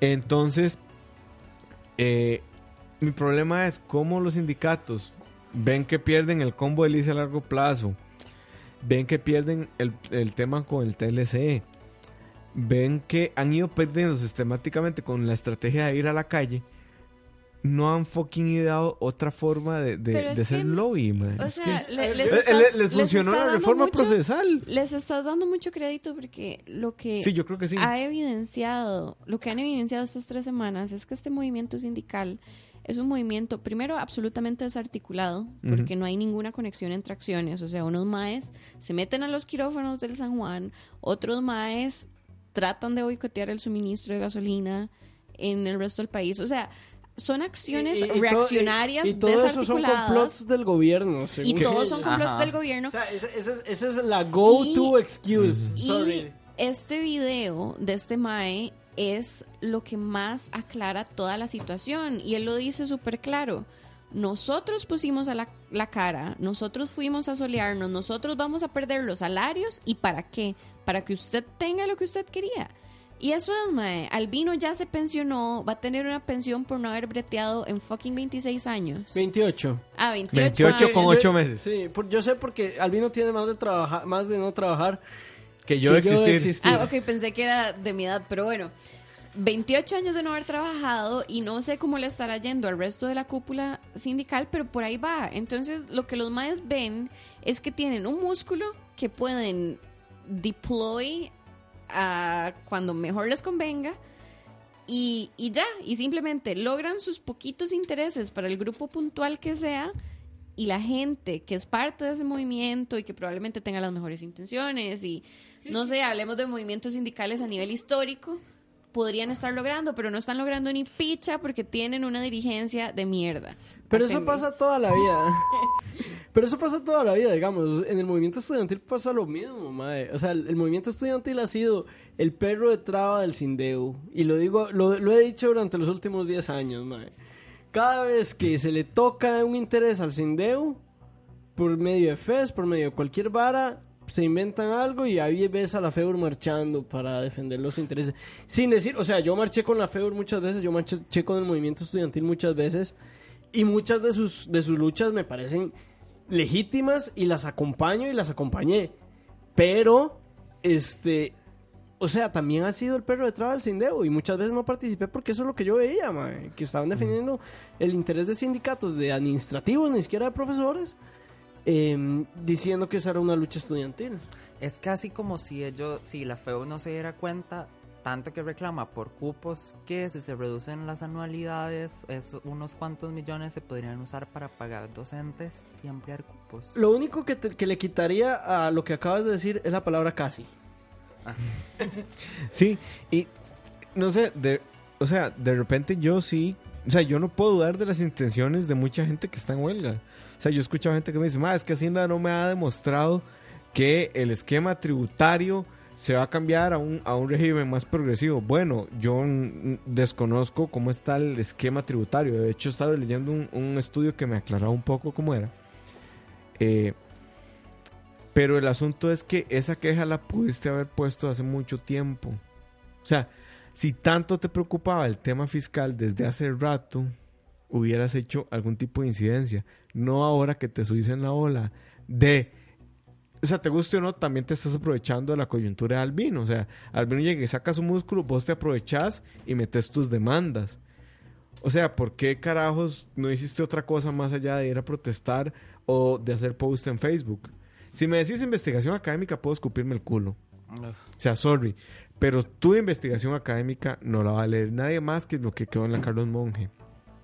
Y si vos dejaste tu investigación y encontraste esos resultados y no hiciste ninguna acción social para que esos resultados se dieran a conocer, pero además de darse a conocer tuvieran un impacto en la vida, re- en la vida real, real de la República, digamos, el problema es tuyo. Porque te quedaste con el conformismo de dejar tu conocimiento encabezado en la Carlos Monge. En eso estoy absolutamente de acuerdo porque hay un montón de gente que en ese contexto Sorry. No sé qué pasó. algo pasó. Ya chingas, pichar. Yo espiché algo. Pero bueno. Hay un montón de gente en ese contexto cuya lucha es contra régimen académico para ver si le dan un punto o medio punto y cuánto le sube el salario y ya. Incluso, a ver, no mm, no creo que vos quieras decir que es que las personas que investigan son quienes tienen que tomar las batutas No. de las luchas sociales, para nada. hay un montón de cosas que uno puede hacer. Si uno sabe, por ejemplo, que un montón de gente va de impuestos por tal y tal forma, no es muy difícil bajarse el app de Hacienda para hacer las denuncias. Correcto. Y si vos sabiendo eso preferís no hacerlo y nada más venís ahora a postear que en Facebook que nadie lee tus investigaciones y que todos son idiotas por eso y que cómo es posible que desde hace años venís advirtiendo y nadie dice nada, de ahí eh, sos cómplice. Sí, o sea, eh, no me vengas a decir que es que los medios no te dan pelota. Madre, la comunicación desde 2007, 2008 dejó de pasar por los medios. O sea, pudiste en realidad hacer, o sea, tenías herramientas para divulgar tu conocimiento y no lo hiciste. Sí. O sea, mi, mi punto es, eh, eh, no vengas a jugar, mi, mi punto es, no me vengas a jugar de intelectual sobre la postura del esquema tributario de Costa Rica cuando vos tenías ese conocimiento acumulado y nunca lo compartiste. O sea, nu- nunca dijiste, mae, eh, esto está pasando.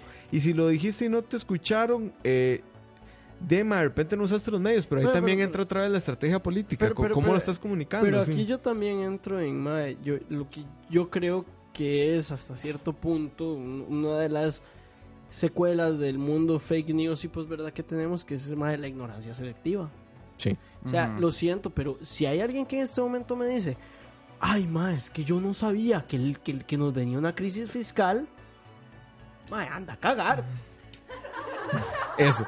Eso. O sea, desde el 2010, ma, yo te puedo enseñar post en mi blog, un pinche estudiante de economía que era en ese entonces que no sabía ni mierda, donde yo decía, ma, esto nos puede pasar. Y, y, y puedes buscar profesionales que desde el 2010, gente, ma, con, con, con doctorados y todo el mundo, o sea, si hay algo. O sea, eh, a ver, el, el- la economía es, es la... Es la es la disciplina donde dicen que dos personas pueden ganarse el Nobel por decir algo completamente opuesto. Y aún así, si hay algo en el que el 98% de los economistas, si no el 100%, están de acuerdo, en este país desde hace 10 años que tenemos un problema fiscal y que hay que resolverlo. Y eso es algo, aquí eh, Ching y yo podemos defender el alma mater. Eh, la Escuela de Economía cada vez que puede, ha seña- de la Universidad de Costa Rica claramente, cada vez que puede ha señalado eh, el riesgo que corremos. Incluso... No, incluso la de la UNA también. No, la de la UNA también, pero creo que la, la UCR ha sido un poco más enfática. Incluso ayer estábamos hablando de, de la directora de la escuela.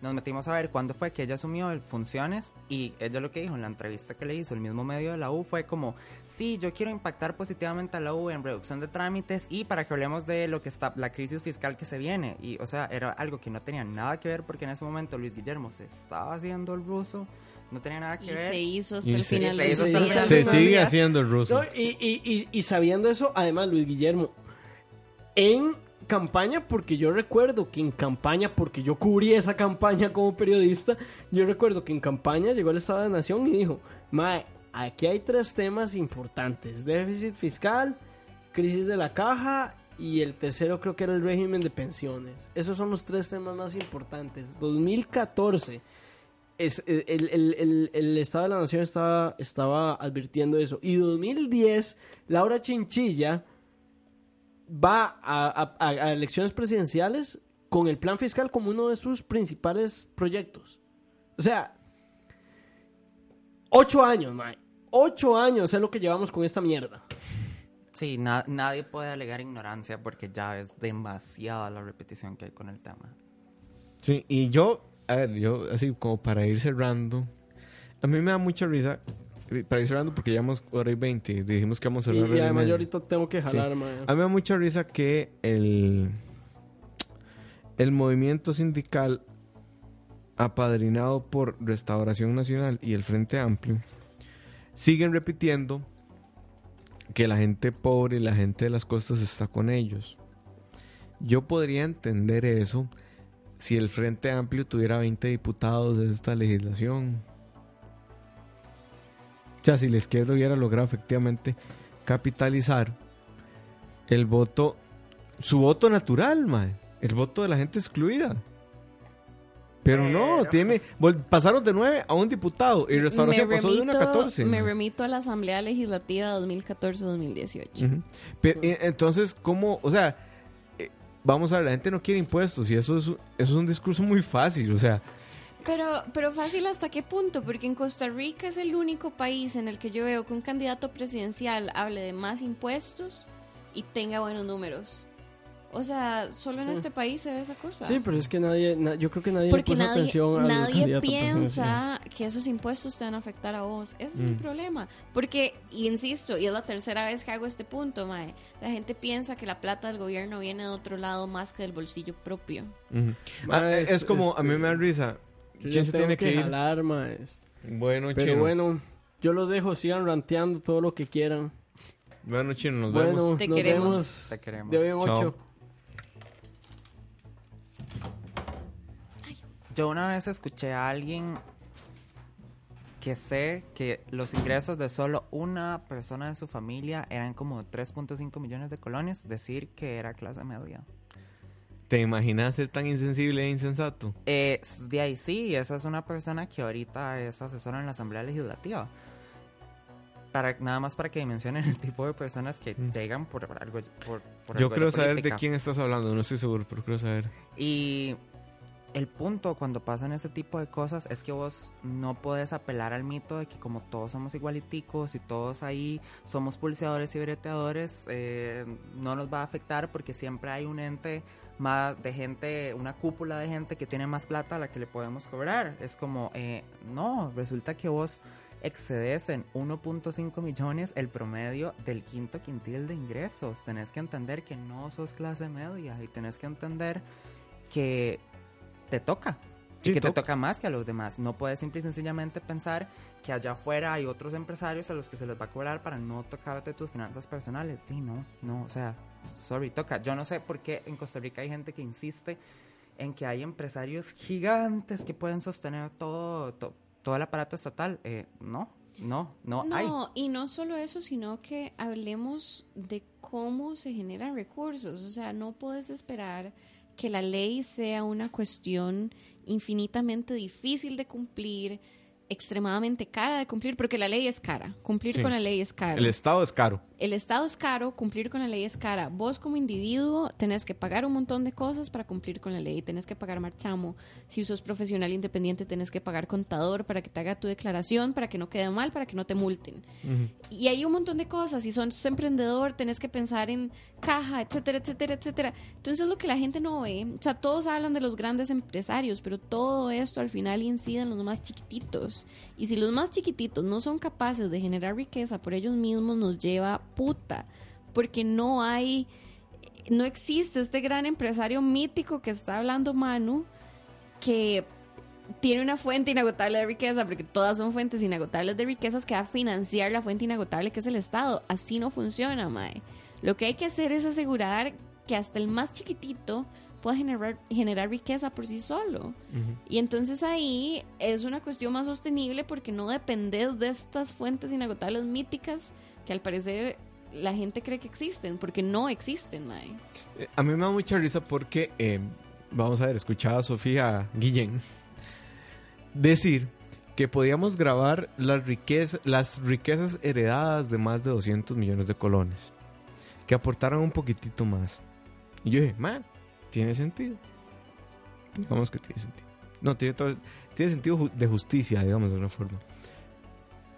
Pero ¿cuántas son esas? ¿Cuánto, cuánto, ¿Cuánta gente recibe en Costa Rica una herencia de más de 200 millones de colones? Y eso es creer en O sea, un cuento de hadas, porque la gente que tiene esos capitales no te lo deposita de una cuenta a otra en el banco. Eso va en distintos tipos de activos, en Ujú. títulos. O sea, no sé, me parece un- una cosa O sea, muy. a a mí me parece muy bonito, pero, es eh, como, muy inocente. como un canto de sirena de repente, ¿verdad? Como que Total. vean qué lindo y ¡pam! nos lleva puta, ¿verdad? Entonces, eh, yo creo que sería un muy buen ejercicio. Yo no estoy diciendo que la gente no evada en Costa Rica. Quiero que eso quede claro. No, no, no podría asegurar, asegurarlo nunca. Pero yo lo que quiero que quede claro es que probablemente en Costa Rica no existen Bill Gates, no existen Jeff Bezos, no existen Steve Jobs, que tienen una, una fortuna incuantificable, no voy a decir que es infinita, pero sí es incuantificable de repente. O sea, una fortuna de 300 mil billones de dólares o de un trillón de dólares ya se vuelve una suma poco cuantificable. En Costa Rica eso no existe, man. O sea, eh, sí, hay gente que tiene mucho dinero, Eh, pero si te vas, por ejemplo, a Forbes, eh, la persona más adinerada del país, según Forbes, es este señor de apellido Durman Durman. Esquivel y su fortuna no llega a mil millones de, de dólares. Ni siquiera estamos en el top de Centroamérica, mae. Exacto. Y, y empresas súper grandes, por ejemplo, FIFCO. Ninguno de los accionistas de FIFCO tiene como un porcentaje significativo de empresas. Eso está extremadamente re- re- repartido. como Dice que Dani que Steve Jobs no, ya no existe en ningún lugar, tener razón. Bueno, Y, es y además FIFCO al menos paga la totalidad del impuesto de renta. Exacto, pero, pero es eso, digamos, no, no sé si hay gente que cree que hay, que hay empresas gigantes eh, que tienen un solo dueño. Di, mae, no, hay empresas muy, muy grandes que sí, son muy grandes, pero di, la gente, Pero los no son de tienen- una persona. Los accionistas tienen un 1% de la compañía. O sea, tampoco es como que... Yo, yo aquí venía hablando con Manu en el carro y voy a dejar como algo claro. Eh, para mí el sector privado en este país es un sector muy aguantador, mae. O sea, y aquí me van a, aquí me van a brincar todos los troscos. Silvio y yo chocamos puños por segunda vez consecutiva, quiero que lo sepan. Eh, ¿Por qué? Vean, Yo shipeo esto. también Manu y yo acabamos de chocar puños. Eh, en Costa Rica uno dura 401 días para establecer una empresa. Es un dato de Procom. Eh, y cada trabajador que usted tiene en su planilla son dos salarios. O sea, yo a mi patrono, que es el Estado, mi salario bruto le cuesta lo mío más otro salario. Y si hay asociación solidarista son tres probablemente, porque hay que hacer aportes patronales a las asociaciones solidaristas. Eh, si usted tiene una empresa que necesita alguna forma de transporte, se jodió porque las calles son una basura. Entonces el costo del transporte es altísimo. O sea, el, transporte de mercancías en este país es una basura. Es carísimo. Y es ineficiente. Y vas a durar un montón porque nunca hubo una planificación de la ciudad. Y la gente dice, bueno, es que eh, Figueres cerró el ferrocarril, no sé qué. Eh, sí, pero vamos a ver, más allá de cerrar el ferrocarril o no, yo no estoy justificando Figueres. También hay un asunto de que nunca hubo una visión estratégica de planear el país. Entonces, sumarle a todo eso que tenés que al final pagar 30% de renta. Que no es poca cosa. Si le ponemos 36% de renta como está en el plan sindical, pagaría la renta más alta del mundo. A las ganancias. Ojo, la más alta del mundo. Es, ahora mi pregunta es, con todo lo que les he dicho, Costa Rica es el país más competitivo del mundo para pedirte el 36% de, de, de tu renta. No, y ahí, ahí que solo estás hablando de gastos súper puntuales. Pero ahora hablemos de la experiencia de vida real que es este país. O sea, cualquier cosa mínima, porque ya hablaste de la cantidad de días que te toma abrir tu negocio, pero Mm. no estás hablando del martirio que es, primero, no hay, ya, Silvia está, está, Me- me está- volví loca. está como ching. o sea, primero no tenemos una uniformidad de requisitos En ningún lado. en ningún lado. Entonces, de una municipalidad a otra, si tenés operaciones más de una municipalidad, tenés que sujetarte a diferentes jurisdicciones para averiguar requisitos, requisitos tanto municipales como de salud. Porque incluso, incluso a nivel de áreas rectoras de salud tenés diferentes requisitos de un lugar a otro. ¿Se imaginan planificar? Entonces imagina. empieza la locura. Luego, si sos una empresa que tiene algo que ver con productos de interés sanitario, anda agarrate con el Ministerio de Salud. Y después con el Max y es alimentos. Y después con el MAX, si es algo de alimentos, y después con Senasa, si es algo que tenga que ver con animales. Sí. Este, después hablemos eh, de los costos que se agrega a proteger tu propiedad intelectual, de los costos que suman, o sea, es una cosa, es una bola de nieve, las municipalidades por lo general no ayudan, y digo por lo general porque he trabajado con municipalidades increíbles. La de Santana ayuda mucho. Eso quiero que lo sepan. Shout out, en mi experiencia profesional, Santana, Belén, Escazú, Curry funcionan muy bien, pero he escuchado historias de terror en otras. Hace años que trabajaba en real estate, ni les cuento cómo me iba en Guanacaste. Uf. Este, pero es una cuestión en la que no puedes planificar a largo plazo. Ser empresario en este país es de verdad estar en un mar de cosas que no sabes cuál es la siguiente ola que te va a pegar un pichazo. Y ojo, deja, dejemos de lado eso. Eh, más vean, si ustedes creen que ser empresario es tener un pichazo plata, no. Tener- Ser- ser, ser empresario es estar endeudado hasta la verga. Ser empresario es estar viendo la fea siempre. Ajá, entonces, usted llega y cumple requisitos legales, pasó el trámite burocrático, puede darse el lujo de pagar un transporte caro y va a pedir plata. Qué pena.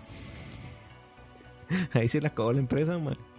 A eso sumarle que un montón de empresas, a ver, si vos realmente no tenés otra fuente de ingresos ni una red de apoyo, esos 401 días que, que necesitas para que se formalice, vas a operar de manera informal, O si no es esperás. ilegal, o, esper- o vas a pasar un año sin ingresos. Y luego, también hay que tener una realidad. A ver, Costa Rica no es como tierra fértil para el emprendimiento y la innovación, porque eso es mentira. La mayoría de los emprendimientos que hay en el país son de subsistencia. Y, Sí, o sea, y yo casi, puedo dar fe de ese dato. y casi todos, por ejemplo, por lo menos en el caso de las mujeres que O lo sea, dice Arch Enemy Silvia que te chocaría el puño si estuviera aquí. Te lo Eh, choco de vuelta. Así, ta. casi todos, por, por lo menos en el caso de las mujeres que son jefas de hogar, son cosas como de, cos- de coser ropa o de hacer jaleas. Ujú. Mae, digamos, eso no es competitivo, eso no Vea, tiene valor le- agregado. que- les voy a poner un caso para que se rían, así para que se rían mucho. Eh, bueno, yo trabajo en una dirección que bretea con emprendimientos sociales y demás. Más, alguien, a alguien se le ocurrió en el estado que el limón era una buena idea dar máquinas de coser. A mí no me parece una mala idea. Lo que nunca se les ocurrió es que a las personas a las que le dieron esas máquinas de coser iban a hacer gorros de lana para vender limón.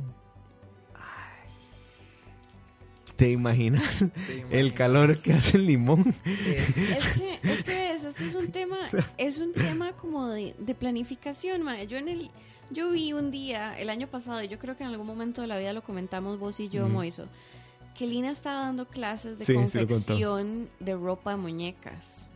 Playo. o sea, ¿Qué? que, digamos, puedes dar clases, no sé, de, de inglés, ma, inglés nunca sobra en este país, clases de ecoturismo, clases de ser bartender, cosas que tengan una real inserción en la vida económica de este país, pero mae, ropa de muñecas. O sea, Qué fucking. O sea, que. ¿Qué? qué ¿Qué? putas. ¿Quién lo pensó? ¿Quién, ¿A quién se le ocurrió que esa era una gran idea? Entonces, o sea, Elina, es- por ejemplo, tomó la sabia decisión de ya no dar más mecánica, man. Porque hay un vergazo de mecánicos. Entonces dijeron, cerramos la carrera, pero no sé por qué no ha pasado eso con otras. Bueno, sí sé, pero no puedo comentar al aire. Después les puedo decir por qué. No, pero está bien, está bien, ma. Es como, por- yo soy abogada, pero mae, la UCR tiene que cortar a un tercio de sus cupos en derecho.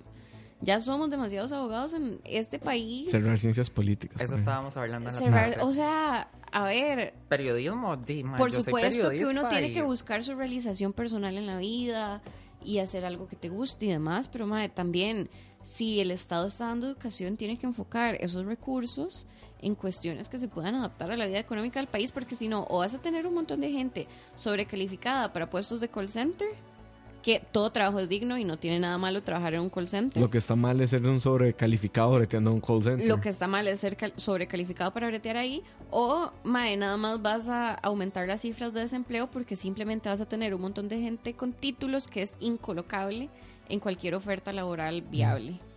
Sí, y es que es, es lo que les decía, es una bola de nieve que nos está pegando ahorita. No es el plan fiscal, o sea, el plan fiscal es el mayor de los males a resolver en corto tiempo, pero en el largo plazo hay que hablar de reforma del Estado. Por O sea, supuesto. ¿qué, qué Estado queremos? Por- y por eso yo decía en el programa pasado, dejemos de disfrazar de recursos técnicos sobre el plan fiscal lo que realmente estamos discutiendo, que es qué Estado queremos. Mae, yo estoy a favor de esta reforma porque simplemente no nos quiero, no quiero que nos lleve picha y nos vaya peor de lo que nos va a ir. Pero personalmente, ah, y lo apoyo porque es lo que votamos, es lo que votó Costa Rica, se eligió a Carlos Alvarado y él fue muy claro en toda su campaña sobre las propuestas fiscales que tenía. Ujú.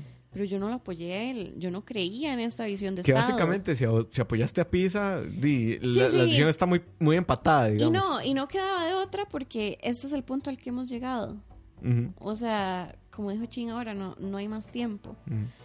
Pero si yo pudiera agarrar una pelota de plasticina y hacer la vara solita, sería un estado muy distinto al que tenemos, pero es el que tenemos y hay que ver la forma de resolverlo ahorita antes de que nos lleve puta. Esa es otra. Todo el mundo dice, el plan fiscal no, no, no soluciona el problema de fondo. No, pero nos da tiempo para solucionar Es- el problema de fondo, que Este es lo plan fiscal ocupamos. es una curita. Ujú, O sea, no es ninguna solución mágica y vamos a seguir todavía en riesgo. ujú. Yo lo veo como hay un doctor que nos está diciendo, vea, hay que hacer esta intervención de emergencia. Y si no se Y decide empieza a hacer pronto- Y ejercicio. si no se decide, empieza a hacer ejercicio. Ajá, pero tiene además, que bajar de peso para que que lo pueda operar. no solo eso, bueno, yo lo estaba viendo más fatalista. Es como, esta persona no puede decir por sí misma, le pide a una persona que legalmente puede, puede firmar ese consentimiento, como, ok, firme. Y si usted no firma en unas cuantas horas, di, vamos a tener que desconectar a esta persona porque no va a haber nada que hacer. Decida. Y hay gente que lo que está planteando es como, ay, pero deme más tiempo. No, no, O sea- yo, yo no lo veo tan trágico. Yo veo como alguien que necesita una operación cardíaca de emergencia, pero está con sobrepeso y con todas sus medidas de presión despichadas y todo. Y es como que, vea, lo podemos operar, pero póngame en control este colesterol, contróleme la presión, paz, baje de sobrepeso. Y ya cuando estemos ahí, mae, nos mandamos. Claro, Sí. necesitas reponer. Usualmente los médicos dan seis meses para eso. Aquí tenías que compensar en 40 años eh, de malas decisiones en Y un mes. 12 años de no haber logrado una reforma fiscal. Eh, de, eh, mm, such is life in the tropics. Sí, Hashtag. Sí, y, entonces, Esencial Costa Rica. entonces- Esencial Costa Rica. y entonces seguimos en, como en esta mano, dejaste así, mae. Ay, no la vi. Ay, qué barbaridad. Que todo lo que yo estaba diciendo del empresariado privado es para decir que la fundamentación es que nos toquemos un poquito la faja a todos y que yo le tengo que pagar como empresario del Estado plata porque me facilita hacer negocios e invertir en el país.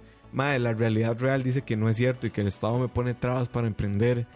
Entonces, yo no voy a justificar la, la evasión ni la ilusión. Pero ¿con qué moral el Estado le puede pedir? ¿Con qué moral el Estado aprueba a la moralidad del empresariado para que le paguen impuestos, mae? Si aquí ponerse un nuevo negocio es una verga. Y por eso también estamos como estamos.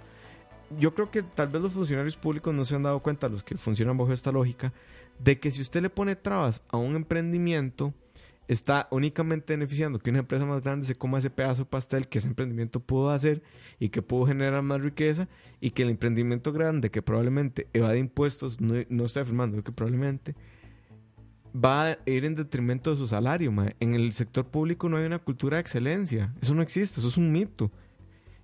Y Y en- lo dice un empleado. Lo dice un empleado público. Y entonces vos llegás y no entendés que... Creo que el problema es que no, no entendemos algo que es que son, todos somos uno y uno somos todos. Al final, una acción mía negativa en contra de la colectividad va a generar que eso se me devuelva. Alguna hora. Pero va a pasar. Y entonces, por ejemplo, a mí me Y decían... es que, a ver, la gente siempre habla como de distribución de la riqueza y no sé qué, viendo la riqueza como si fuera un recurso finito, mae.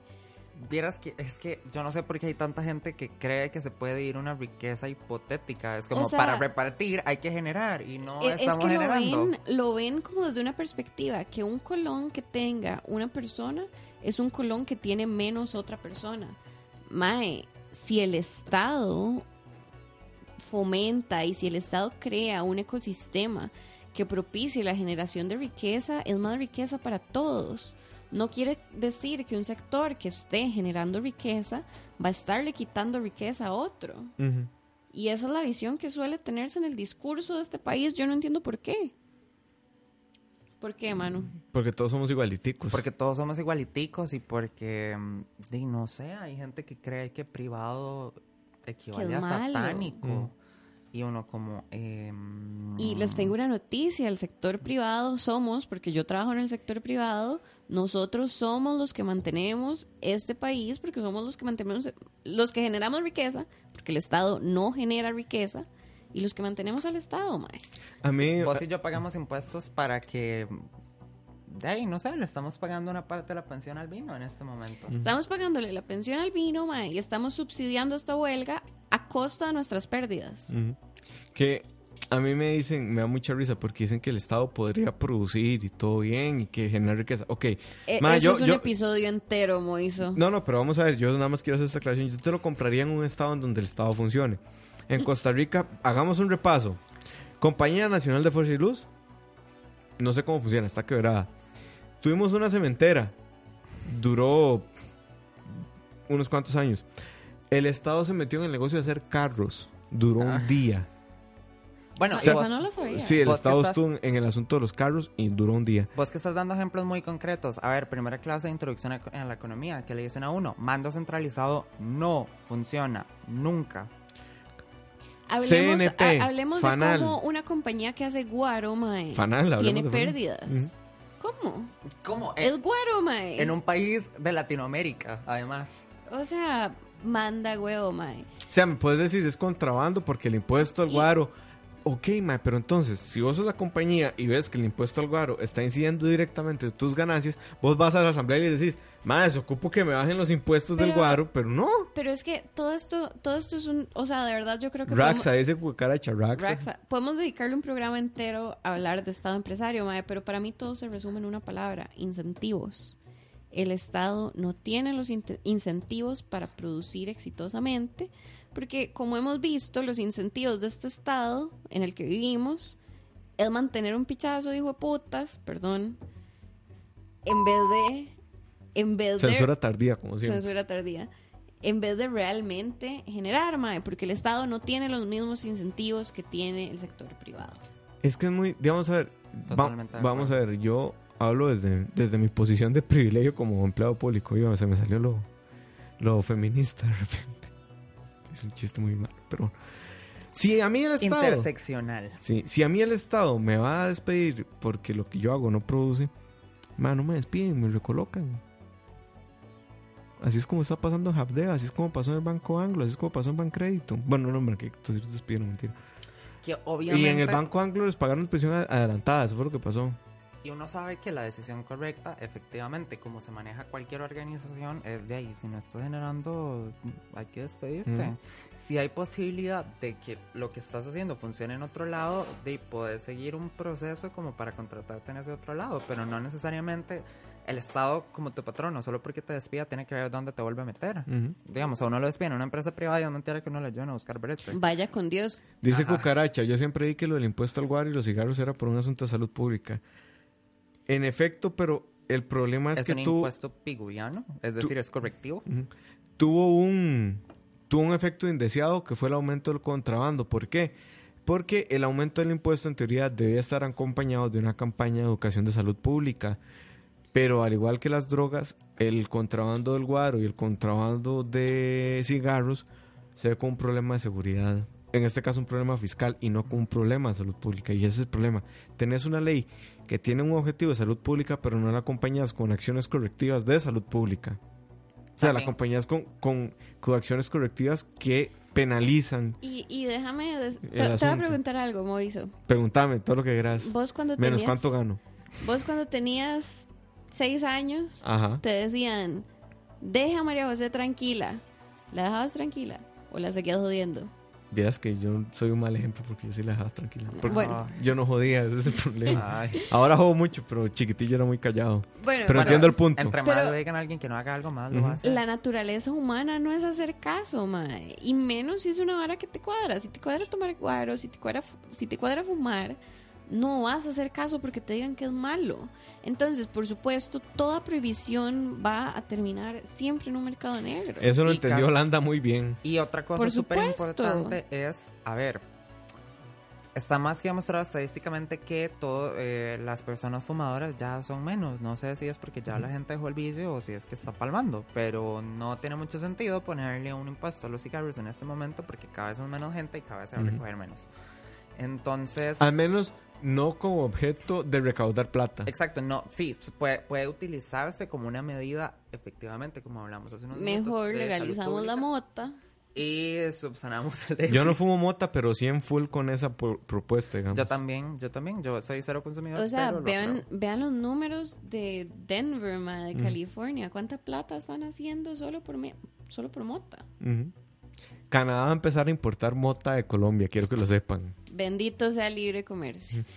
¿se imaginan Procomer haciendo, haciendo negociaciones? Diala Jiménez diciéndole a la gente que compre motatica. Madre, yo estoy a punto de comprar un terreno en Tierra Blanca. O sea, literal, Tierra Blanca es un lugar idóneo para sembrar mota por un montón de razones.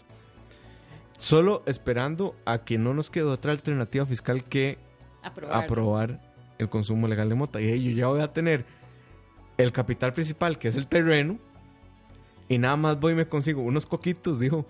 Y eso que yo no fumo, pero ese toda la terminología, no me pregunte por qué. Voy y consigo unos Wow. coquitos de buena calidad. Tengo un compa que es ingeniero químico. Sí. Y ya, ahí está el Te business buscas un hecho. agrónomo, eh, un agrícola, agrónomo. Está el business hecho, ma. Hay un compa, Millonario, un compa de este compa ingeniero químico, que es ingeniero químico.